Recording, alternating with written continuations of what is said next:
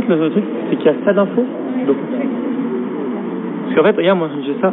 Pardon.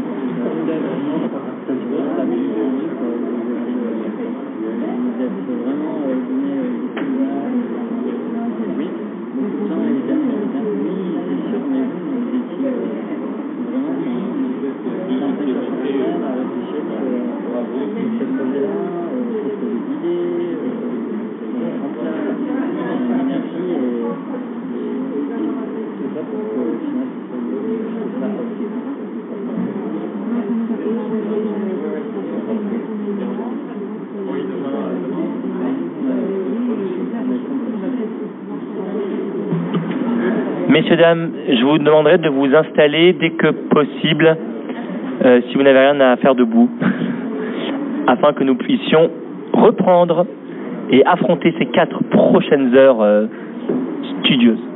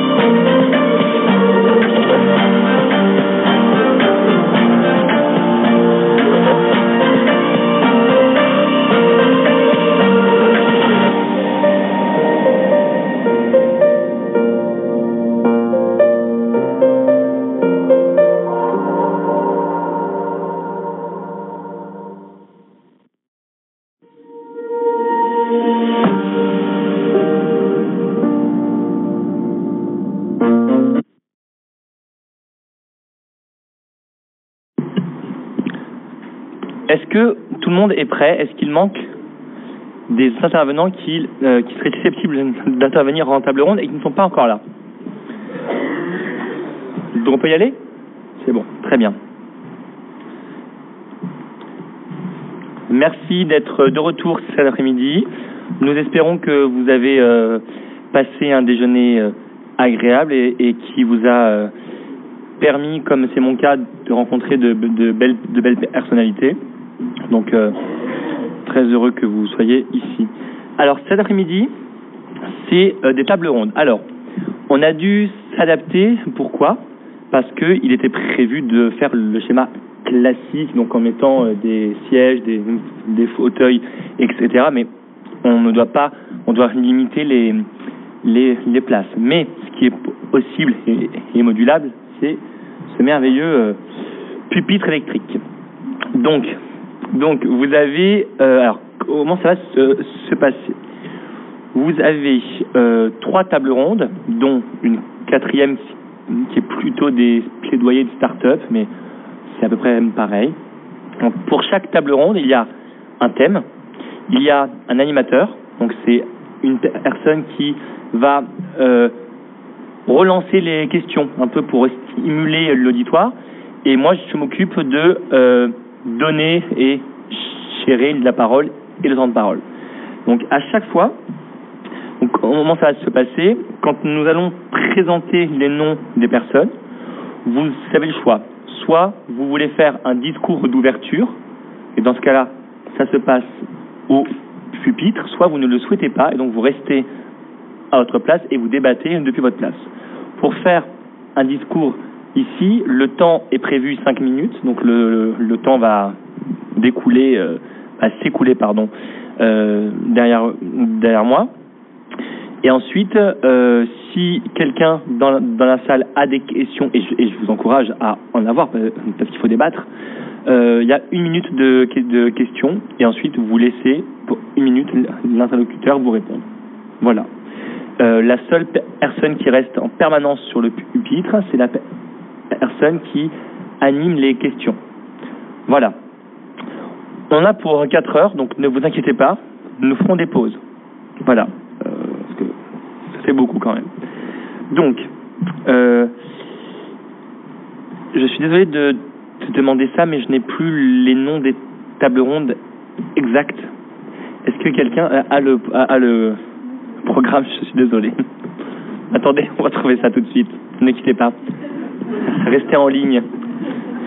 Je peux, je peux les donner. Hein. Ah bah, celui-là, bon. super. Mais, merci, j'apprécie votre réactivité. Parfait, c'est bon, bon, je l'ai. C'est bon. Le dossier, quoi, comme ça. Alors, première table ronde. Paix justice pour des climats scolaires sains et positifs. Donc, associé à l'objectif numéro 16 euh, des ODD des Nations Unies. Donc, table ronde numéro 1, qui sera euh, sous l'animation de Claude-Alexandre Bouvet, euh, chef d'entreprise et élu à la Chambre des commerces et d'industrie de l'Hérault.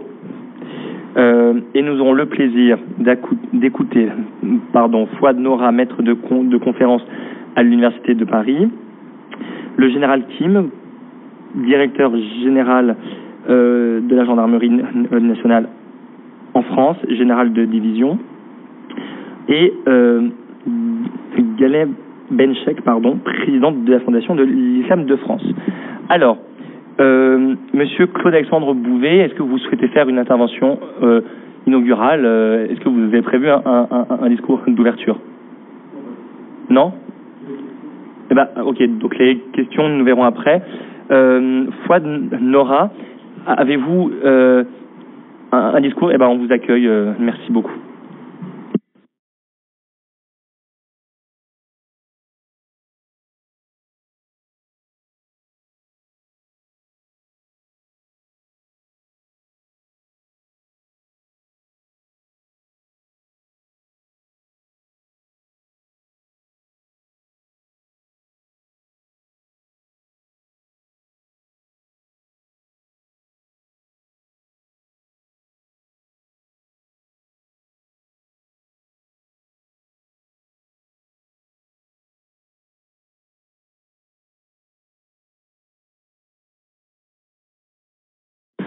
N'oubliez pas d'activer votre micro avec le petit bouton qui est juste en bas et votre micro devient rouge.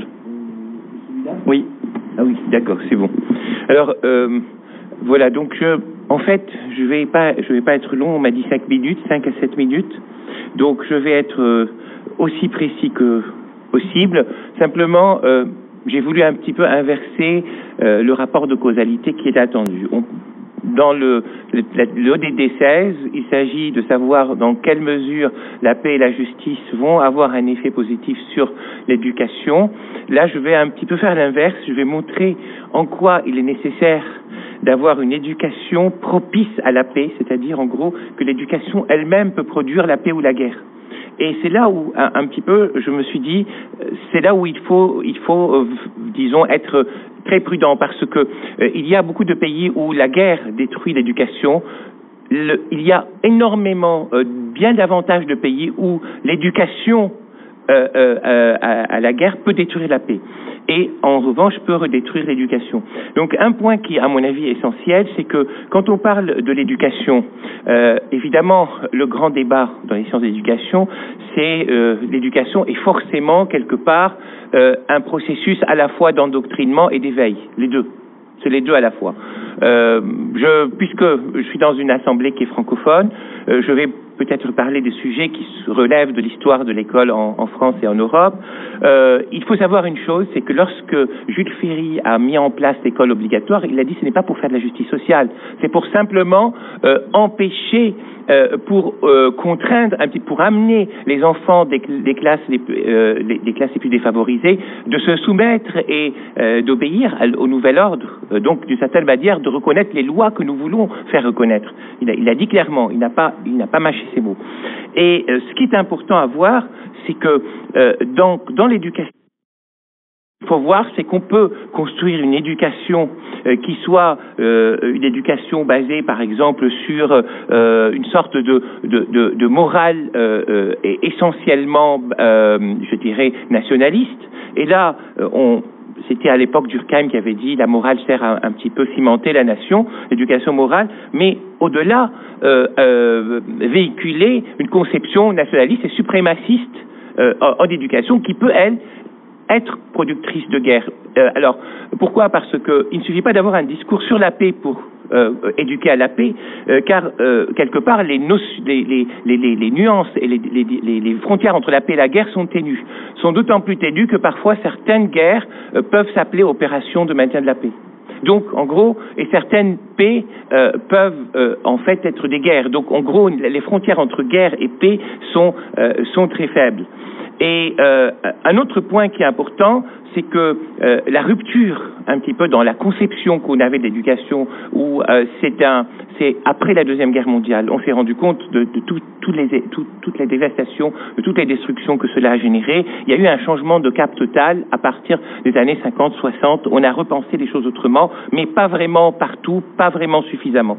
Alors, ce qui est important, c'est que quand on parle d'éducation à la paix, euh, il faut savoir une chose. Euh, je voulais donner juste un, une expérience que tout le monde peut-être connaît ou tout le monde en a entendu parler. C'était euh, quand Stanley Milgram euh, avait fait son expérience sur euh, les chocs électriques, etc. Je, il avait mis en place donc des comment dire des, une expérience. Il a montré que finalement la violence la plus extrême peut être faite par obéissance simplement par obéissance à l'autorité qui nous décharge. D'où l'importance d'une éducation morale au dilemme, d'une éducation morale, d'une éducation qui développe le jugement jusqu'au stade suprême, qui est celui où on considère qu'au-delà même des, consensus qu'on a dans les nations, dans les États, il y a des valeurs morales universelles, euh, comme par exemple l'égalité entre êtres humains, euh, qui finalement font que euh, l'on ne réfléchisse plus en termes uniquement de certitude et de dogmes mais en termes de dilemme, en termes de, construction du jugement critique, et euh, quelque part on se pose la question euh, de l'obéissance ou de la désobéissance. Donc là, en gros, la, développer le sens critique, développer le sens de la construction des dilemmes, le, le sens de la dé- je dirais, y compris la possibilité de remettre en cause euh, une sorte d'autorité injuste et une possibilité aussi euh, de d'initier l'individu à la, paix, à, pouvoir euh, défendre la paix.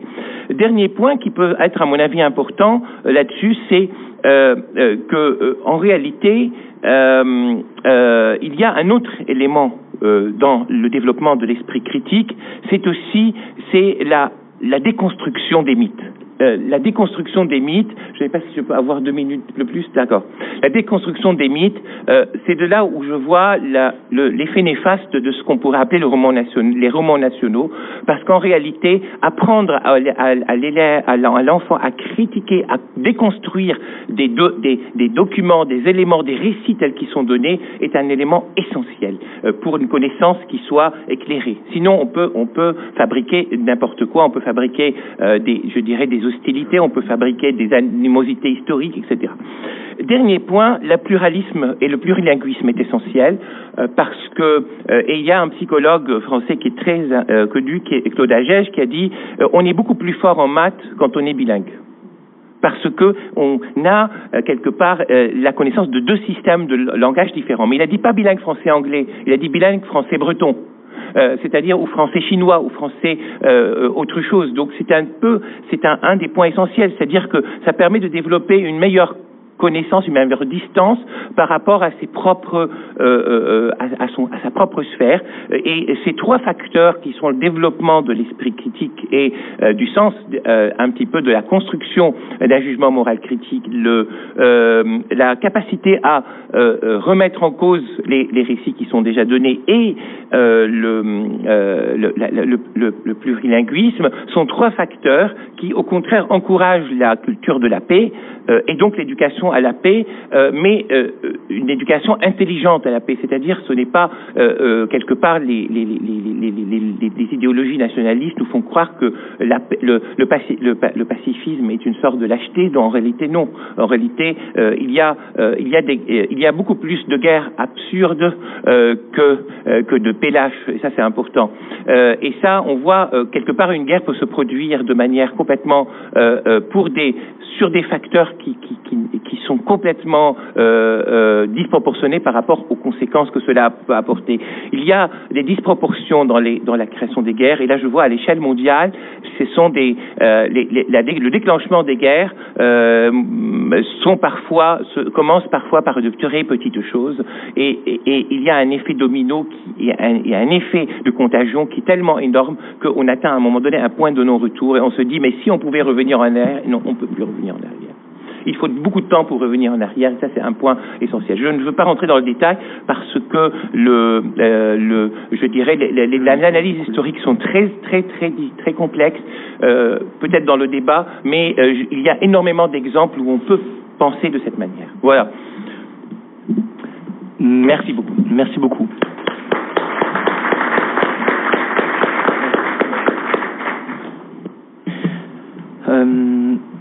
Oui, donc vous n'avez pas osé le faire, hein, rien de grave, mais euh, c'est vrai que on va, je vais être plus pointilleux sur les temps de parole parce que on a beaucoup de personnes à, faire intervenir et si on veut de la place pour les questions, donc euh, essayez de respecter cela. Vous avez le temps qui s'affiche là, là, partout. donc n'hésitez pas. Merci. Euh, Général Kim, est-ce que vous, vous souhaitez, oui, faire une intervention? Parfait. Merci.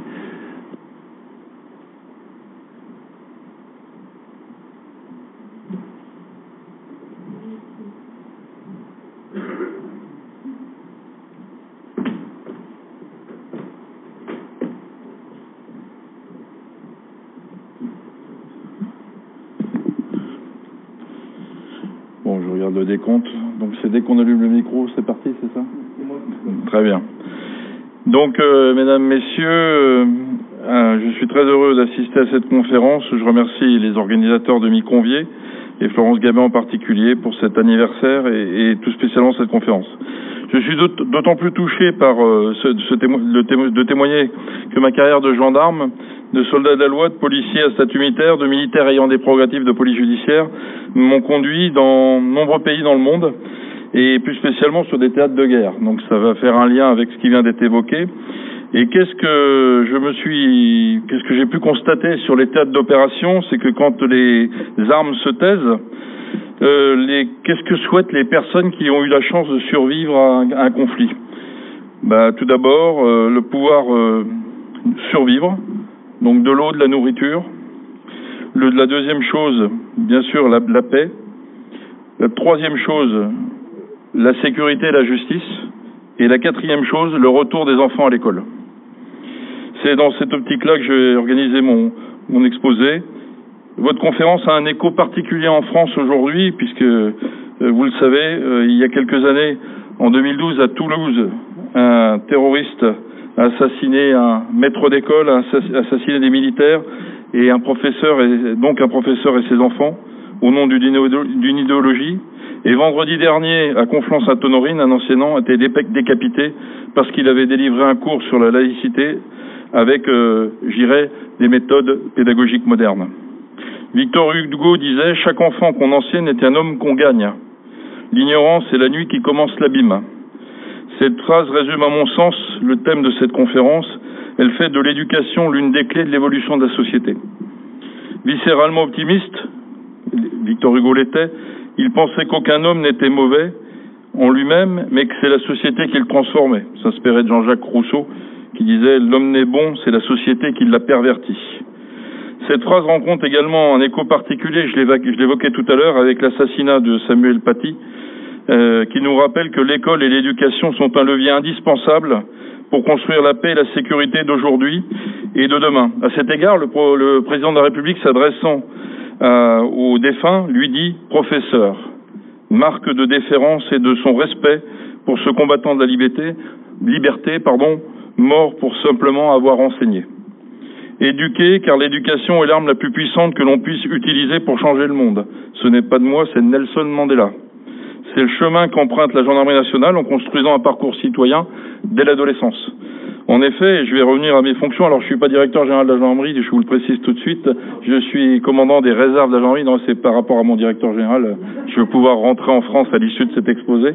Euh, euh, et euh, pour, euh, je m'occupe des réserves et on a en France, vous savez, suspendu en 1997 le service national, suspendu, et le, le président actuel, dans sa campagne, a mis en place le service national universel. Alors les anciens disent, mais finalement, ça n'a plus rien à voir avec le service militaire que l'on a connu.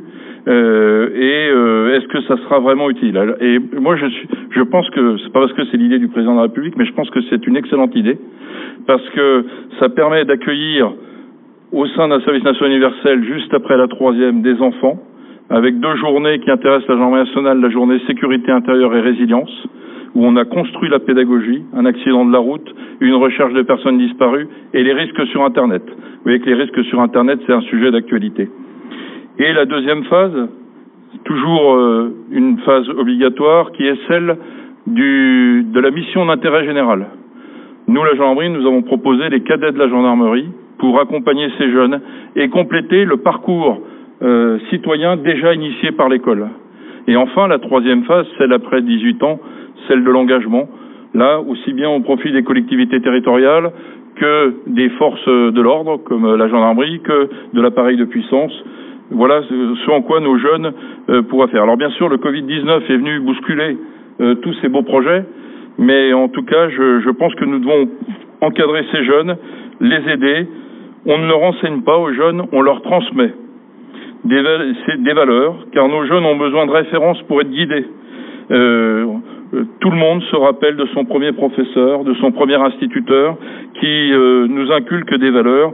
Et dans, dans les pays que j'ai connus, le retour, par exemple, en Afghanistan, des filles à l'école, des petites filles à l'école, était une véritable victoire, euh, parce qu'elle symbolisait véritablement le fait que euh, revenait à une situation normale après un conflit, puisqu'un conflit est toujours une situation anormale. En conclusion, pour tenir le temps, même si j'ai déjà un petit peu explosé, euh, je souhaite simplement dire que c'est pour une éducation éclairée objective, scientifique, rationnelle, que l'on, que l'on, c'est avec ça qu'on l'on peut prévenir des dérives idéologiques qui sanctifient la mort alors même que la vie vaut la peine d'être vécue, et nous sommes tous là, tous là pour en témoigner. Le poète Aragon disait La femme est l'avenir de l'homme. J'ajouterais Nos enfants éduqués et instruits sont l'avenir de notre humanité. Notre devoir est de les protéger.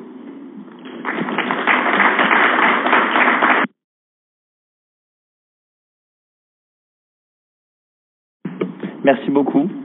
Désolé pour le pour la fonction. Excusez-moi, je voulais pas. oui. Euh, maintenant, euh, Monsieur Galeb Benchek, est-ce que vous souhaitez euh, faire un discours euh, inaugural peut-être? Oui Très bien, ok, ça marche.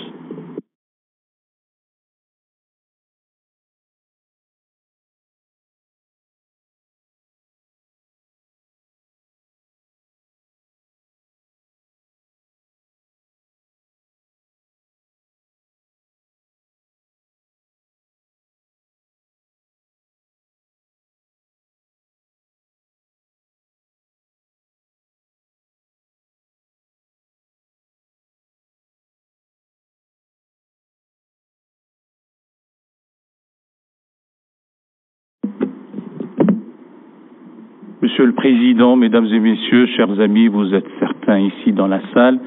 À mon tour de vous dire que je suis extrêmement heureux d'être ici, au nom de la Fondation de l'Islam de France, un vocable qui génère beaucoup de fantasmes et, de débats sur lesquels je pourrais revenir lors de la table ronde. Il m'a été demandé de parler de paix et justice pour des climats scolaires sains et positifs en lien avec euh, le 16e et avant-dernier objectif de développement durable des Nations Unies et nous célébrons, chez les puristes de la langue française, on célèbre ce qui réjouit, on commémore ce qui a pu attrister et nous célébrons le 75e anniversaire du système des Nations Unies. C'est tout un système. Et euh, il faut rappeler peut-être ce 16e objectif de développement durable des Nations Unies s'articule sur trois axes fondamentaux. C'est comme ça que je colle à, à la thématique qui m'a été demandée. Il y a d'abord un état de droit, des institutions de qualité durable, forte, impartiale et pérenne, et surtout la paix. Nous pourrons gloser jusqu'à demain matin sur la paix. Pour ma part, je reprendrai en la paraphrasant la devise de l'UNESCO pour rester dans le système effectivement des Nations Unies. Il se trouve que c'est dans l'esprit des hommes que naissent les antagonismes, l'esprit belligérant, et c'est dans la mentalité et l'esprit des hommes qu'il faudrait ériger les défenses de paix. Et pour pouvoir ériger ces défenses de la paix, il n'y a pas mieux que l'institution scolaire, on a aussi parlé de l'école qu'il faut sanctuariser. Oui, en effet, il faut la sanctuariser parce que l'école est le centre névralgique du devenir des nations. C'est comme ça qu'on forme le futur citoyen et le futur citoyen au sein de l'école a une identité elle-même qui se structure, qui est en devenir. Les meilleurs antidotes, puisque mon général, vous avez évoqué la tragédie qui nous a frappés en France, à tous les ismes qui nous étouffent et qui nous tuent, fondamentalisme, extrémisme, djihadisme, euh, terrorisme abject, eh bien reste éducation, instruction, acquisition du savoir, culture, connaissance, ouverture sur le monde, altérité, notamment l'altérité confessionnelle, les humanités. L'humanisme, un humanisme qui assume tous les héritages des peuples, quels qu'ils soient, y compris ceux qui ânent sous des servitudes renouvelées et qui se trouvent chassés injustement de leur demeure sur les routes, parce qu'il y a eu des guerres, parce qu'il y a eu des conflits, parce qu'il y a eu aussi euh, des sinistres climatiques. Et c'est cet humanisme-là, ce sont ces humanités-là, y compris d'ailleurs avec une inclination pour les valeurs esthétiques, les belles lettres, les beaux-arts, la poésie comme création, son étymologie l'indique, la musique, C'est comme ça qu'on prépare euh, un citoyen ou une citoyenne au sein de l'école. Mais l'école ne peut remplir aussi son rôle que si il y a, sous ce climat euh, scolaire, d'ailleurs l'appellation climat scolaire remonte à 1908, et puis on s'y est intéressé, le 11, ce sont les éducateurs des sciences, euh, les chercheurs en sciences de l'éducation à partir des années 50. Eh bien, ce climat scolaire ne peut être serein, euh, positif, euh, de paix, que lorsque, au sein même de l'école, il y a euh, des, de des partenariats, on dit, une coéducation pour et aussi de la justice ou un sentiment de justice qui favorise l'apprentissage, un apprentissage qui donne à réfléchir, qui aiguise l'esprit. Comme j'essaie d'être un homme discipliné je me tairai au bout des 40 secondes qui restent, j'ai envie de vous donner euh, deux citations. Comme ça, ça illustre mes propos et euh, je ne ferai pas un long discours. Et d'ailleurs, si je suis venu là, fait pour cinq minutes, c'est par amitié pour Florence et d'autres. Je suis un homme fatigué. Fatigué. On est dans une tempête et il y a les barreurs de, euh, de grand temps et les barreurs de petit temps. Et nous sommes dans une tempête et il faut tenir le gouvernail. Donc je ne vais pas pinailler sur une fatigue d'une journée pour parler cinq minutes sur un sujet aussi crucial et aussi fondamental. À mon avis, l'organisation est à revoir. Maintenant, ces deux citations qui ponctueront mes propos sont celles d'abord que j'emprunte à Søren Kierkegaard. Il est mort euh, à l'âge de 42 ans et il a dit quelque chose d'extraordinaire. Il arriva que le feu prit dans les coulisses d'un théâtre. Le bouffon vint en avertir le public et on pensa qu'il faisait de l'esprit. On l'applaudit. Il insista. On pensa euh, qu'il faisait encore de l'esprit. Les applaudissements redoublèrent et on rit de plus belle. C'est ainsi que périra le monde dans l'hilarité générale de ceux qui, en dehors de leur certitude, tout n'est que divertissement et plaisanterie. Eh bien, je ne veux pas que nos enfants pensent un instant qu'ils sont dans le dogmatisme. La mission de l'école, celle-là, celle que nous connaissons, est de faire en sorte qu'il y ait une autonomisation du champ du savoir et de la connaissance par rapport à celui de la révélation et de la croyance pour ne pas fragiliser les esprits des jeunes gens, garçons et filles. Et puis, l'autre citation que j'emprunte au prince des poètes Ahmed Shawqi, mort en 1932, et qui disait Lève-toi et marque le respect et la déférence pour ton maître, il le faut, parce que le maître a failli être un prophète ou peu s'en faut. Merci. J'appelle euh, Monsieur Claude-Alexandre Bouvet pour euh, poser les questions et commencer la table ronde.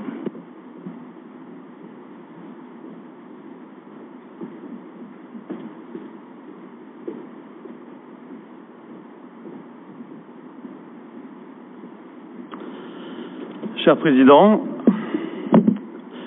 dignitaires en vos grades et qualités, mesdames et messieurs, merci euh, de me permettre de poser euh, quelques questions sur ce thème paix, justice et institutions efficaces pour des climats scolaires sains et positifs.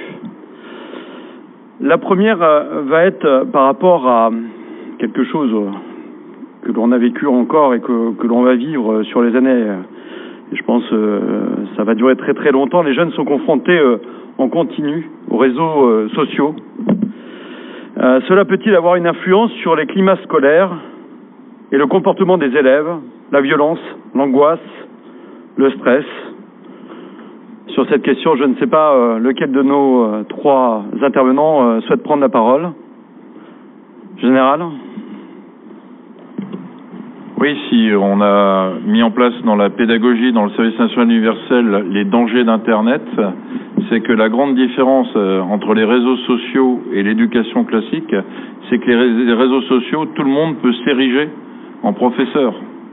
Et tout le monde peut servir des vérités euh, qui qui sont la vérité de celui qui l'écrit, mais qui ne sont pas forcément des choses qui ont été vérifiées et construites par une éducation. Donc, euh, effectivement, pour construire un climat euh, apaisé, il faut, faut, être très prudent sur euh, ce qui peut être véhiculé, et on l'a vu encore euh, dans l'attentat que j'évoquais il, y a quelques, il y a quelques minutes. Donc, euh, les réseaux sociaux, il n'y a pas de filtre. Monsieur Benchek, Monsieur Nora.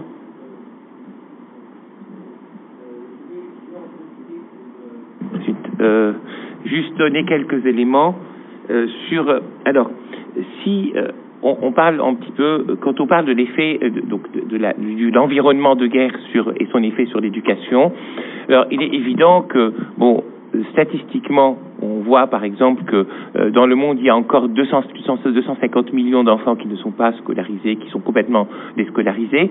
Euh, il y a un effet euh, de le conflit finalement outre les, facteurs matériels qui font que les écoles sont réquisitionnées, par exemple euh, dans, dans, le cas des différents conflits armés, elles sont détruites, euh, les, les, les, enfants sont dans des contraintes financières extrêmes. Il y a euh, un point qui est aussi essentiel, c'est que dans les guerres, l'éducation doctrine. C'est-à-dire dans les guerres, euh, on, on, éprouve toujours le besoin de mobiliser, donc d'endoctriner, de faire appel davantage aux affects qu'à la raison. Ça, c'est un des points qui, qui, qui, est essentiel.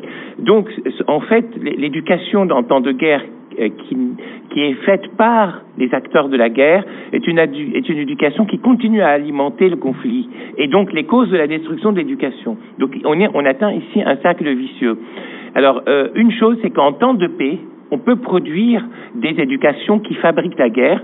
Euh, moi, je parle des, des, des, cas, par exemple, en, en, en Asie du, du, sud-est, le, le, cas de la de l'Arakan en Birmanie, et euh, le cas des, euh, du Xinjiang, où finalement, d'un côté, on a une déscolarisation quasi totale parce qu'on a la moitié d'une population qui est réfugiée au Bangladesh, et dans l'autre cas, on a des enfants qui sont arrachés à leurs parents et qui sont dans des, dans des camps de, de rééducation. Donc on voit, on voit que finalement, on a le, le, le, le processus qui est le suivant, c'est que la guerre produit une éducation perverse qui, elle, détruit l'éducation. Et l'éducation perverse produit la guerre qui détruit l'éducation à son tour. Voilà, juste un, un détail. Merci. Quelqu'un d'autre souhaite euh, répondre à cette euh, question? Vous avez des questions sur les discours qui ont été dits peut-être? Sur le thème D'autres questions aussi en réaction à ça? On attend. Bon, bah, autre question.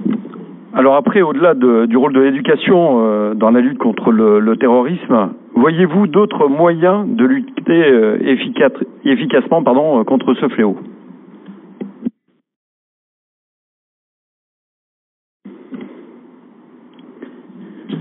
Qui souhaite, euh, qui souhaite répondre? Oui, je, je veux bien. Bon, j'ai oui, j'ai travaillé quelques années sur euh, sur la mission de lutte antiterroriste et euh, pendant très longtemps euh, on a eu une difficulté sur la définition de ce qu'était euh, le mot terrorisme qui est d'ailleurs issu du, du, régime de la terreur qui a eu lieu durant la Révolution française de triste mémoire et le mot terrorisme pourquoi il n'y avait pas de définition commune? C'est parce qu'en fait euh, la, la, perception du terrorisme est éminemment politique. C'est-à-dire que le terrorisme, le terroriste d'hier, tu peux être le combattant de la liberté de demain. Donc, euh, euh, sur cette définition-là, euh, on a mis très longtemps à avoir une définition au, plan français. C'est les, événements qui nous y ont poussé, donc le code pénal français. Ensuite, on a mis plusieurs années à avoir une définition européenne de ce qu'était le terrorisme. Et l'ONU, euh, c'est dans les années 2000, qui a, réussi à sortir une définition commune.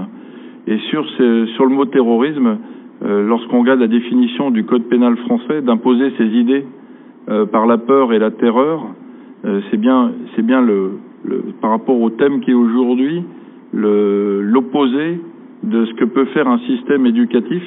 Alors je, vois euh, à quoi fait allusion euh, un des conférenciers de la table ronde, mais je pense que euh, vouloir imposer ses idées par la terreur, euh, c'est contraire à ce que peut proposer une éducation. On peut imposer ses idées par le débat, on peut imposer ses idées par une, par une éducation euh, où on peut se poser des questions sur la façon, euh, comme ça a été évoqué par le dernier conférencier, euh, avoir une, une, une, critique de ce qui peut être enseigné. Voilà, pour moi, c'est ça qui peut permettre de combattre le terrorisme. Et d'ailleurs, le fait que le terrorisme puisse s'attaquer à des écoles est révélateur du danger que représente l'éducation pour, pour les, les terroristes. Merci, oui. Vous avez la parole. Je voudrais apporter un commentaire. Euh, nous, les professeurs, sous la tutelle du ministère de l'Éducation nationale et de l'enseignement supérieur de la recherche et de l'innovation, nous avons vocation à enseigner du savoir, jamais notre opinion. Nous n'enseignons jamais notre opinion. Et s'il est une information à transmettre au peuple pluriel de notre pays, notre France forme des enseignants pour enseigner un savoir, tous les savoirs, avec toute sa force de liberté d'expression pour favoriser l'égalité des chances.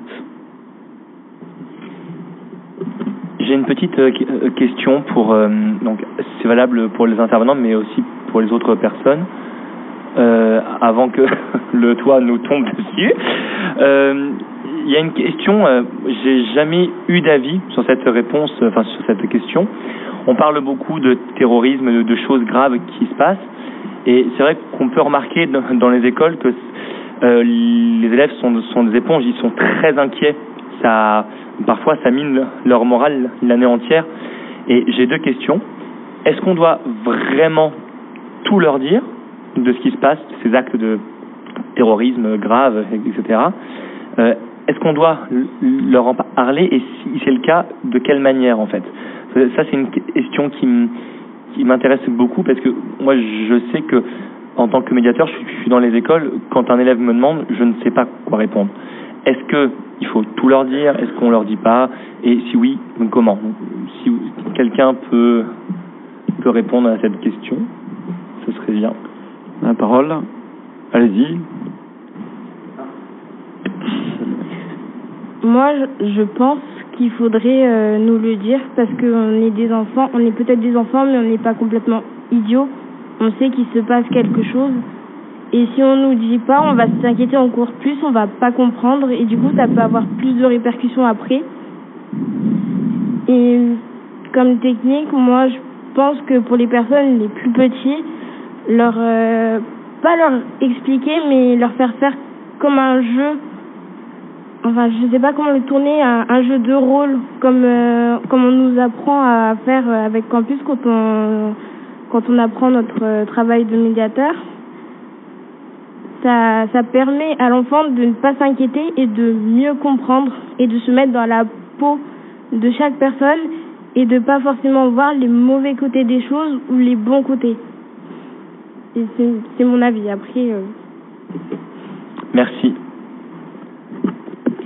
Pour, pour répondre en partie à ta question, euh, dans chaque académie de France et chaque recteur a réuni une cellule de crise, évidemment. Euh, pour euh, essayer de répondre aux enfants et, rassurer les familles et tout autant que les enseignants euh, par rapport à, l'assassinat de notre collègue euh, Samuel Paty. Donc dès la rentrée, il y a un comité valeurs qui va se réunir dans chaque établissement scolaire pour parler aux enfants, aux familles et aux enseignants. Parce qu'évidemment, il faut dire la vérité, toute la vérité, autant qu'on ce qu'on en sait en tout cas et en parler avec les mots qui sont ceux de, ceux à qui on s'adresse. Je veux dire, on ne va pas parler euh, à, à, des enseignants comme on va parler à des enfants, bien évidemment, il faut que le discours soit adapté, mais bien sûr que c'est prévu. Et je voudrais rappeler que dans chaque projet d'académie, il y a un axe qui s'appelle valeurs de la République. Merci beaucoup. On sait que les, les conflits euh, internationaux ont, ont, forcément une incidence euh, un petit peu partout dans le monde. Alors je ne sais pas qui, pourra répondre. Montpellier, celle de Toulouse ou celle de la France en général avec d'autres pays également européens, ce sont ces actions-là qui luttent réellement contre la désunion des nations. Parce qu'actuellement, il y a comme un vent qui souffle sur le nationalisme des États, l'État-nation qui revient de plus en plus. Et là, j'aimerais bien justement entendre les spécialistes dans le domaine. Et l'ONU aujourd'hui, justement le secrétaire général, avec son équipe et sa direction, essaye de réunir ce qui était Pars justement, parce que c'est en train de se disloquer. Et ce genre d'action terroriste euh, ne font que attiser le feu. Donc c'est pour ça qu'il faut aller vers le sujet essentiel, c'est comment reconstruire après avoir détruit. Je laisse la. Merci. Euh, Est-ce que vous souhaitez répondre à, monsieur? Si vous voulez. Je vous en prie. Je vous en prie, euh, je le ferai avec plaisir. Je suis pas homme à me prier pour parler. Je suis heureux d'être ici, croyez-le, Monsieur le Président. Euh, je suis un peu en retard d'une réponse et c'est celle que faire euh, pour endiguer la déferlante terroriste. Pardon, j'ai envie de dire d'emblée, il faut rendre hommage aux forces de l'ordre. Elles réussissent. Elles ont euh, neutralisé ou déjoué 32 attentats, en tout cas chez nous, en France. Là où elles ne réussissent pas, ça se traduit par des vies humaines et du sang, euh, de l'effusion de sang, et nous le regrettons, bien entendu. Donc il faut rendre hommage aux forces de l'ordre et aux forces de renseignement généraux, notamment. Ça, c'est la réaction immédiate. Ça ne suffit pas. Elle est nécessaire, mais elle, n'est pas suffisante. Deux autres réactions à moyen et à long terme sont toujours, toujours éducation, instruction, acquisition du savoir, culture et connaissance, et surtout partage d'une citoyenneté. Et la citoyenneté se partage lorsqu'on saura s'acquitter de ses devoirs. Mais pour pouvoir s'acquitter de ses devoirs, il faut comprendre l'importance de l'observance de la règle. Et ceci s'apprend notamment à l'école. Donc on s'acquitte de ses devoirs, et vous aurez remarqué que je commence d'abord par le fait de s'acquitter de ses devoirs pour être habilité à jouir de ces droits qui sont inaliénables. Mais le droit et le devoir sont l'avers et le revers d'une même effigie. Nous avions un ancien premier, ministre qui a dit euh, euh, l'avers et le revers d'un même talisman, lequel Premier ministre d'ailleurs a dit il faut surtout pas comprendre, comprendre c'est déjà excuser. Or, je n'ai jamais entendu quelque chose d'aussi inepte de ma vie. Il faut, en- il faut comprendre, mais qui dit comprendre ne dit pas admettre. Il faut analyser, mais qui dit analyser ne dit pas excuser. Il faut expliquer, et qui dit expliquer ne dit pas justifier. Or, il faut expliquer. Expliquer notamment à notre jeunesse. Et j'ai entendu Madame la professeure tout à l'heure le dire avec les mots qu'il faut euh, qu'ils comprennent et nous devons les accompagner euh, en cela. C'est c'est ça la mission qu'est la nôtre maintenant et tout faire pour sortir par le haut d'une crise qui a assez duré. Et ça, c'est la responsabilité de ceux qui ont des prises de parole publiques. Or, certains ajoutent fracturation à la fracturation. Certains ajoutent fragmentation à la fragmentation, et ce n'est pas ce que nous souhaitons. D'aucuns nous disent que nous allons vers la guerre civile à petits pas, d'autres nous parlent de barbarie à bas bruit. Eh bien, nous sommes ici pour déclarer une invincible résistance à tout cela, parce que nous tenons à avoir une nation solidaire, fraternelle et prospère pour tous. Merci beaucoup. Je. Pardon. Je vois pas où c'est. Non, je. Ah, pardon, c'est vous. Je- on a la chance d'avoir euh, Monsieur le Président de la Fondation de l'Islam de France. Je sais que vous êtes issu de ce, ce courant de pensée. J'aimerais que vous nous parliez un petit peu du soufisme. Simplement pour vous être agréable, je le ferai, ce n'est pas le lieu et ça nécessite des colloques ad hoc.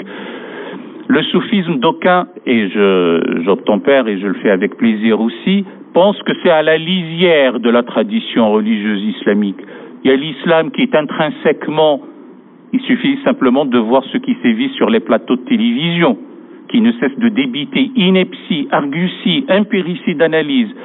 Bon, il y a donc une tradition religieuse intrinsèquement violente, euh, où euh, la terreur lui est organique, structurelle, propre. D'aucuns toléreraient qu'il y ait le soufisme, Moi, j'aime pas beaucoup ce qui finit en isme parce que c'est étouffe la racine, comme disent les grammairiens. Je garde ma déférence pour judaïsme, ou christianisme ou, ou, autre, mais l'écologisme a tué l'écologie hein, et le marxisme a tué Marx. Et donc, euh, le soufisme ou la tradition soufie, c'est la mystique, c'est la spiritualité intériorisée qui est au cœur de la tradition religieuse islamique, comme d'autres traditions sœurs dans la famille judéo-islamo-chrétienne. Euh, nous aurons l'occasion d'en parler davantage. Je vous en sais gré de m'avoir interpellé là-dessus. Euh, le contexte aujourd'hui, ce sont les climats scolaires. Eh bien, parlons de l'éducation et des climats scolaires. De l'islam de France. Merci pour votre présence. Euh, merci pour euh, ces cinq minutes précieuses et urgentes. On l'a bien compris, urgentes pour nous tous. Euh, je voulais vous poser une question par rapport justement à votre expérience et votre rôle dans la société sur sur l'intégration et le vivre ensemble, si c'est toujours possible à votre sens à l'école et aujourd'hui. Je réponds sous l'autorité du, du, de l'animateur ou du modérateur ou du président. Euh, Pardonnez-moi, je reviens, je suis pas pinailleur, hein, le, temps n'est pas affinacé, mais ni le mot intégration ni vivre ensemble n'ont pleinement leur sens de nos jours. Euh, J'ai parlé de citoyenneté et c'est une citoyenneté partagée. On ne sait plus qui intègre qui, qui désintègre qui. Il n'y a qu'une composante de la nation dont on n'arrête pas l'énumération euh, de la génération. On ose figurez-vous, mes chers amis, parler de cinquième génération. Et ceux qui osent parler de cinquième génération sont de fraîche date dans le corps national. Je peux citer des noms, mais on ne le fait pas, le temps n'est pas à la polémique. Donc, si vous pensez que intégration, c'est le fait de faire corps au sein d'une association politique autofondatrice de sa propre légitimité, qui ne se réfère pas à un quelconque sacré pour la consolider, ce qui est d'ailleurs un certain problème, mais ça, ça nous dépasse maintenant, on ne le parlera pas aujourd'hui. Oui, dans ce cas, il faut tout faire pour avoir cette euh, possibilité d'être dans une association politique, dans une société sécularisée, ouverte et démocratique.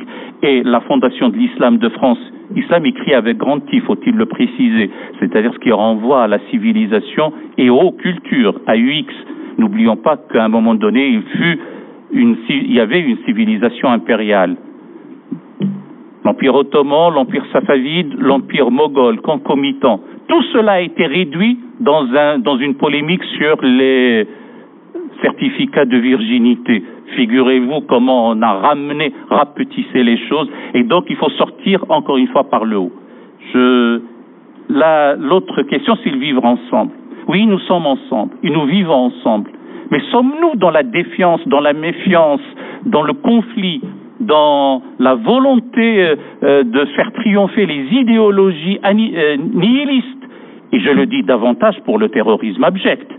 Je suis homme à, dire, d'abord à avoir regretté que les hiérarques musulmans en leur temps n'ont pas dénoncé, fustigé, récusé, condamné avec force la terreur abjecte qui sévissait au nom de leur propre tradition religieuse et qui l'avait avilie et pervertie. Et maintenant on en paie les conséquences et quand on le fait savoir ça devient inaudible. Et on, on, on fait même comprendre que euh, ça y est, les deux mots qui commencent à saturer le débat, c'est halte à l'amalgame et c'est sans la stigmatisation. C'est pour ça que c'est devenu euh, inaudible. Donc, si c'est se vivre ensemble où nous sommes dans la méfiance, eh bien, malheureusement, ce n'est pas ce vivre ensemble que nous souhaitons. Nous souhaitons une mosaïque humaine vivante, au sein de laquelle il y a synergie, il y a osmose, il y a symbiose, il y a une volonté commune d'asseoir les fondations communes d'une nation commune, une seule nation d'un destin commun, une seule communauté nationale d'un destin commun au sein de laquelle il y a des composantes, il y a des franges.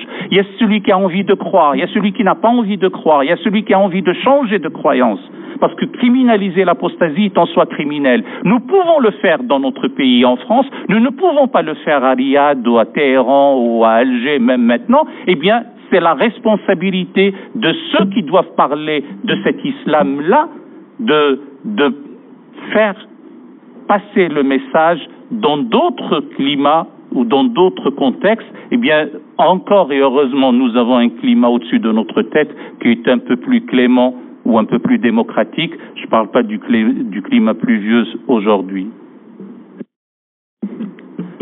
Merci beaucoup. Merci beaucoup. Avant de laisser euh, la parole à Monsieur Bouvet pour euh, conclure, je voulais juste vous dire, euh, j'ai été très honoré d'entendre vos réponses. Je suis sincèrement désolé du peu de temps que nous que nous avons. Il, n'y aurait que moi, on ferait ça. Euh, des jours et des jours parce que c'est très intéressant. On a bu vos paroles et, et j'espère qu'on aura l'occasion d'en entendre davantage.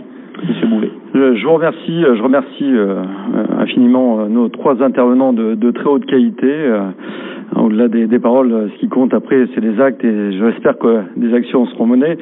Euh, euh voilà, j'aimerais aussi que ce, courant de pensée de, de soufisme se, développe euh, en France pour un islam apaisé. C'est ce que je souhaite d'ailleurs à, tous les musulmans de, de France, qu'ils vivent leur religion de manière apaisée. Merci pour votre attention et gardez-la puisque ça continue.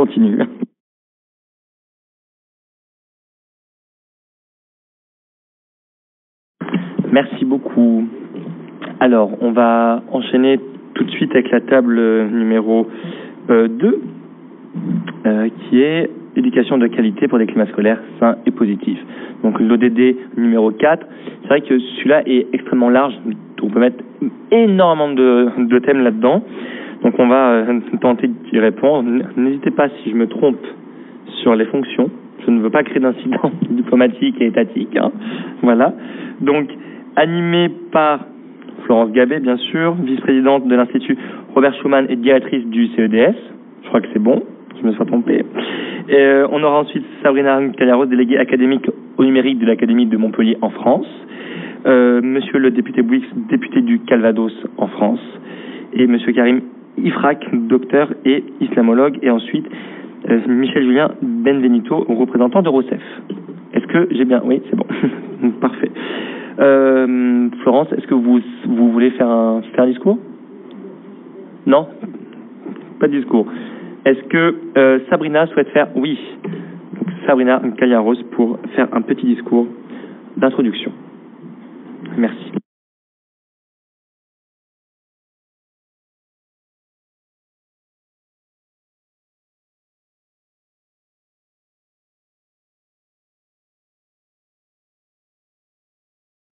D'être parmi vous pour parler des climats scolaires et, de la qualité de l'éducation, qui sont des thèmes fondamentaux de notre école et qui euh, supportent aussi euh, le, le, le, ciment de notre société. Je crois que c'est extrêmement important et les propos que vous avez tenus l'ont brillamment illustré. D'autant que notre actualité, vous l'avez commenté aussi, la France et son école ont été frappées au cœur. Et il y a une semaine à peine, et c'est avec émotion que je vais évoquer euh, devant vous la qualité du climat scolaire et de l'éducation. Je voudrais vous parler, après avoir remercié euh, le président pour son invitation et euh, la présidente du fonds pour la même chose, je voudrais vous parler des coulisses. Parce qu'en fait, on voit de l'école euh, ce qu'on en vit lorsqu'on est élève, lorsqu'on est professeur, euh, lorsqu'on est parent. Et bien souvent, vous, vous, ne connaissez pas ce, qui euh, en fait euh, la réalité. Je voudrais parler du pilotage et en premier lieu donc des chefs d'établissement qui ont un rôle éminemment important et très difficile puisqu'ils sont euh, euh comment dire entre le ministère et euh, les familles avec les professeurs bien évidemment euh, avec lesquels il faut faire société et donc vivre ensemble harmonieusement. Pour eux, il y a un pilotage de la communauté éducative avec le respect et les valeurs du vivre ensemble, justice, liberté, solidarité, tolérance, respect, équité, qui sont aussi les valeurs essentielles de la démocratie. Ces valeurs sont à la base des droits de l'homme. À l'échelle de l'éducation euh, nationale et donc dans chacun des établissements scolaires, pardon, il y a un idéal de bienveillance, bienveillance pour que chacun soit sensible aux autres et pour y parvenir, Il faut se sentir membre d'une collectivité, vous l'avez dit aussi, s'engager individuellement et collectivement, assumer des responsabilités dans le lycée, le collège, sa classe, être capable de coopérer. Au cours du confinement, nous avons vu de très beaux exemples avec des élèves, notamment de lycée, euh, qui ont créé une plateforme d'entraide pour leurs camarades qui s'appelait Solidaire. Ils y offraient un soutien scolaire en ligne. Ils y offraient aussi la possibilité de se parler, parce que c'était un temps un peu complexe en matière de gestion de l'angoisse, euh, une possibilité d'appel téléphonique, donc pour soulager les tensions et pour permettre aussi, lorsque c'était possible, un partage de connexion en relayant les demandes. Au service du climat scolaire, toujours le chef d'établissement établit un règlement intérieur qu'il fait signer aux élèves et aux familles. La question du bon usage du numérique et de la lutte contre le harcèlement y figure en bonne place avec respecter autrui et accepter les différences. Ce règlement n'est pas assez expliqué aux familles. Euh, parce que parfois on signe dans l'urgence de la rentrée et on n'a pas forcément le temps de prendre conscience de tout ce que ça implique lorsqu'on s'engage et que l'on signe. Je pense que le numérique peut contribuer à maintenir le lien de communication avec les familles et diffuser et faire connaître des chiffres extrêmement importants. On les a rappelés ce matin. En France, un élève harcelé sur 10 pense au suicide. 22% des jeunes de 18 à 24 ans déclarent en 2020 avoir été victimes sur les réseaux sociaux ou par téléphone de harcèlement. Faire connaître les aides possibles avec les numéros téléphoniques euh, qui sont euh, sur la plateforme de signalement des cas de cyberharcèlement. Faire savoir qu'il existe une délégation ministérielle chargée de la prévention et de la lutte contre la violence en milieu scolaire. Enfin, chaque établissement porte un projet, chaque école, collège, lycée a un projet d'établissement qui porte son identité en matière d'initiative pédagogique, d'objectifs d'éducation à partager avec les élèves et les familles. Faire régner un climat scolaire propice à un enseignement de qualité doit en être la base. La question de la citoyenneté numérique pour construire un adulte responsable peut être un objectif de ce projet. Et le 7 novembre, journée nationale de lutte contre le harcèlement scolaire, peut être l'occasion de temps d'échanges avec les élèves, les familles et les enseignants, de temps de rencontres aussi, pour diffuser le prix non au harcèlement sous la forme d'affiches ou de vidéos qui a pour objectif de donner la parole aux jeunes dans les écoles et dans les cercles que sont les activités périscolaires ou extrascolaires. On a parlé du sport ce matin pour qu'ils s'expriment collectivement sur le harcèlement et le cyberharcèlement. La démocratie lycéenne et collégienne est aussi un levier extrêmement important. Des élèves élus se sont portés volontaires pour être des référents numériques et porter une charte de bons usages du numérique au service du climat scolaire et du climat court en prenant l'usage d'un numérique responsable, raisonné, raisonnable, dans un des objectifs de développement durable que vous connaissez. À l'échelle de l'établissement toujours, les valeurs de partage et d'éducation tout au long de la vie peuvent être un ancrage fort. Beaucoup d'écoles, de collèges, de lycées ont un environnement numérique de travail qui permet de prolonger le travail à la maison, de consulter les ressources de la classe, de suivre le travail de son enfant, ses notes. On parle bien de parentalité numérique. C'est le moyen d'apporter aux familles l'information, bien sûr, mais aussi en numérique d'usage, qui participe de la lutte contre l'électronisme et de combattre la fracture numérique. Comme le dit Montesquieu, celui qui est maître de l'éducation peut changer la face du monde. C'est notre responsabilité et elle est partagée.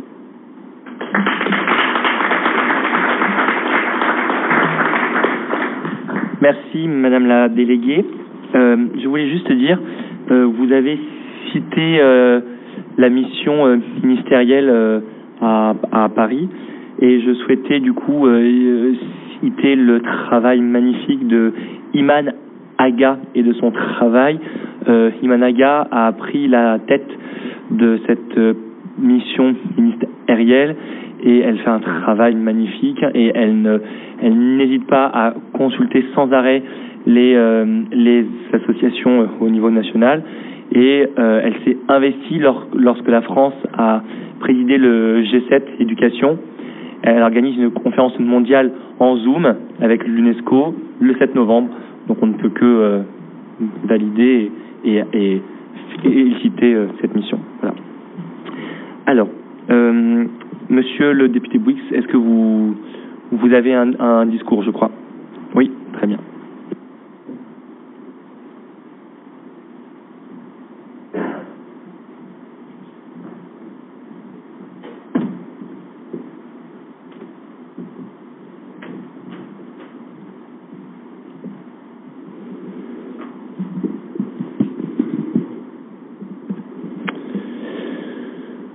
Alors, Monsieur le Président, vous dire simplement que je vais dépasser. Comme ça, je prends déjà mes précautions d'usage.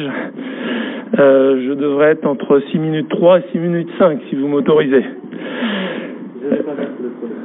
Euh, Monsieur le Président, Mesdames et Messieurs les diplomates, représentants des associations, des autorités civiles et militaires, Mesdames et Messieurs, et vous toutes et tous en vos grades et qualités, pour commencer, j'aimerais rendre hommage à Samuel Paty, ce professeur d'histoire-géographie. Je retirer mon masque, ça va être plus simple. Ce professeur d'histoire-géographie de Conflans-Sainte-Honorine, qui a été sauvagement tué vendredi dernier, après avoir montré les caricatures de Mahomet à ses élèves. Comme après Charlie, des milliers de Français se sont donné rendez-vous dans les rues pour rendre un dernier hommage à cet homme qui ne faisait rien d'autre que son travail. Si les Français se sont rassemblés dans des rues, c'est aussi pour défendre une valeur qui leur est chère, la liberté d'expression. L'éducation et les professeurs en sont les garde-fous. Pour conserver cette liberté d'expression, il nous faut donc préserver, mais aussi améliorer notre système éducatif afin d'assurer, de rassurer nos professeurs, pour qu'ils puissent enseigner sans crainte, librement, dans des climats scolaires sains positif. L'école, berceau de l'éducation, éveille les consciences et permet aux jeunes de développer leur esprit critique. Destructrice des préjugés, elle déconstruit les clichés et prône la tolérance. Barrière contre l'extrémisme et l'obscurantisme, il est primordial de la défendre afin de permettre à nos étudiants d'apprendre dans les meilleures conditions possibles. Il faut protéger nos enseignants, mais bien évidemment aussi nos apprenants. Les violences en milieu scolaire, dont sont victimes de nombreux élèves, viennent entraver ces bonnes conditions d'apprentissage. Des douleurs et des humiliations causées par la violence physique et psychologique et qui viennent affecter leur, pers leur personnalité et leur perspective d'avenir. Dans certains cas même, ces violences peuvent continuer jusqu'au domicile. Dans l'ère du tout numérique, en 2019, 40% des moins de 50 ans ont déjà subi des attaques répétées sur les plateformes sociales en ligne. Et dans ce contexte de crise sanitaire, on assiste à une forte augmentation du cyberharcèlement. Les appels et les signalements provenant de mineurs pour cause de cyberharcèlement sont en forte hausse depuis le confinement. Plus 20% selon, l'association de protection de mineurs e-enfance. La crise sanitaire a globalement mis à mal les systèmes éducatifs. En 2020, alors que la pandémie de Covid-19 se propageait dans le monde entier, une majorité de pays a imposé la fermeture temporaire des écoles. Plus de 91% des élèves du monde ont été concernés. En avril 2020, la fermeture des écoles a touché près de 1,6 milliard d'enfants et de jeunes. Jamais dans l'histoire, autant d'enfants n'ont été déscolarisés en même temps. Cette situation a perturbé leur apprentissage et bouleversé leur vie, notamment en ce qui concerne les enfants les plus vulnérables et les plus marginalisés. La fracture du numérique, dans ce contexte de crise, est fortement accentuée. Les enfants des pays où les services Internet sont lents et coûteux sont gravement désavantagés. Même dans les pays où les services Internet sont développés, ce sont les familles les plus précaires qui ne peuvent pas s'offrir le matériel informatique nécessaire et ou avoir accès à une connexion Internet.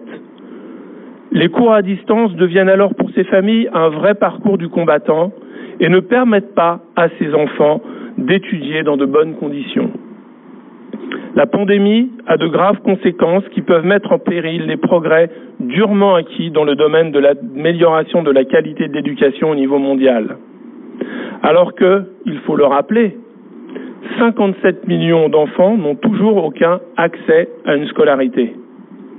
L'éducation est donc fragile. Il nous faut la défendre. Ces réunions collectives sont indispensables.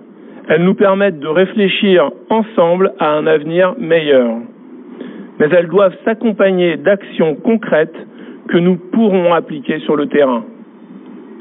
En France, pendant la crise sanitaire, de nombreuses associations se sont mobilisées pour permettre aux étudiants de suivre leurs cours dans les meilleures conditions possibles, en équipant les ménages les plus démunis avec du matériel informatique.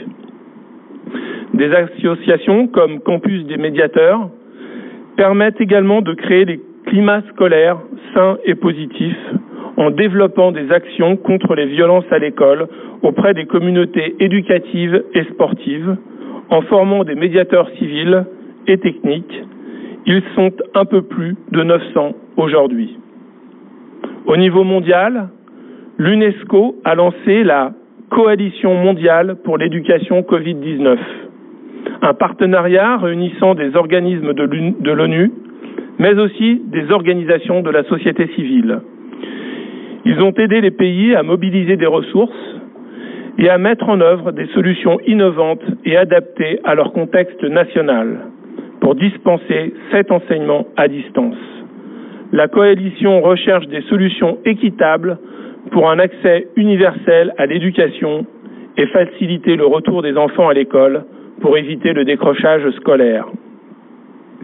Je me permets à cet instant de citer Jules Ferry qui disait Faire disparaître la dernière la plus redoutable des inégalités qui viennent de la naissance, l'inégalité d'éducation. C'est le problème du siècle et nous devons nous y attacher. Réel ascenseur social, l'éducation favorise la mobilité socio-économique. Lorsque les personnes ont accès à un enseignement de qualité, elles peuvent rompre le cycle de la pauvreté L'éducation aide à réduire les inégalités et offre les moyens de vivre de façon plus saine et durable. L'éducation est essentielle pour favoriser la tolérance entre les peuples et contribue à l'instauration de sociétés plus pacifiques. En choisissant l'ONG Campus des médiateurs pour organiser ses 75 ans, l'ONU met à l'honneur l'éducation, ses professeurs et ses étudiants. La sécurité de nos enseignants, le bien-être de nos étudiants doivent être une priorité. Ils sont les garants de climat scolaire sain et positif. Je vous remercie.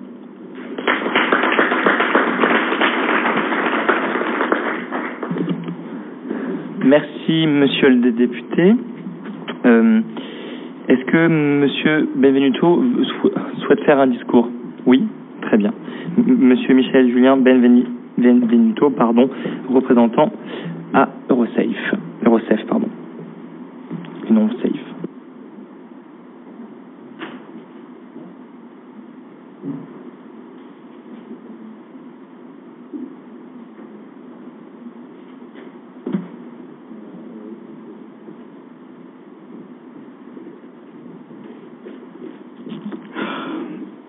Merci. Je vais essayer de respecter les cinq minutes et je voudrais vous parler d'éducation. Je voudrais vous parler d'éducation parce que pour moi l'éducation c'est euh, tout type de contact euh, et euh, Khaled Benchir en a très très bien expliqué comme il sait bien le faire. Je le connais depuis des années, il m'a beaucoup appris et j'ai fait avec lui beaucoup d'éducation non formelle.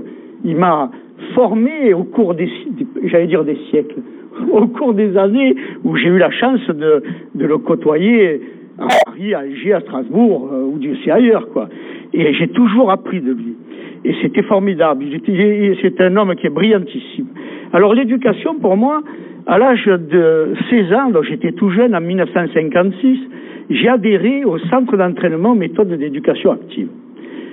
Et c'est là que j'ai commencé à, rentrer dans l'éducation et l'éducation non formelle. Hein. Et j'y suis toujours.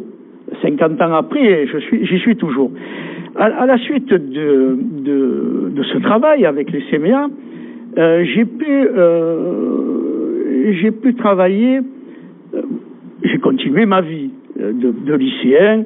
Euh, j'ai eu la chance d'aller dans une école depuis le CP jusqu'au bac et j'ai eu la chance de rencontrer un atelier d'un sculpteur et avec lui, grâce à lui, il était professeur aux Beaux-Arts.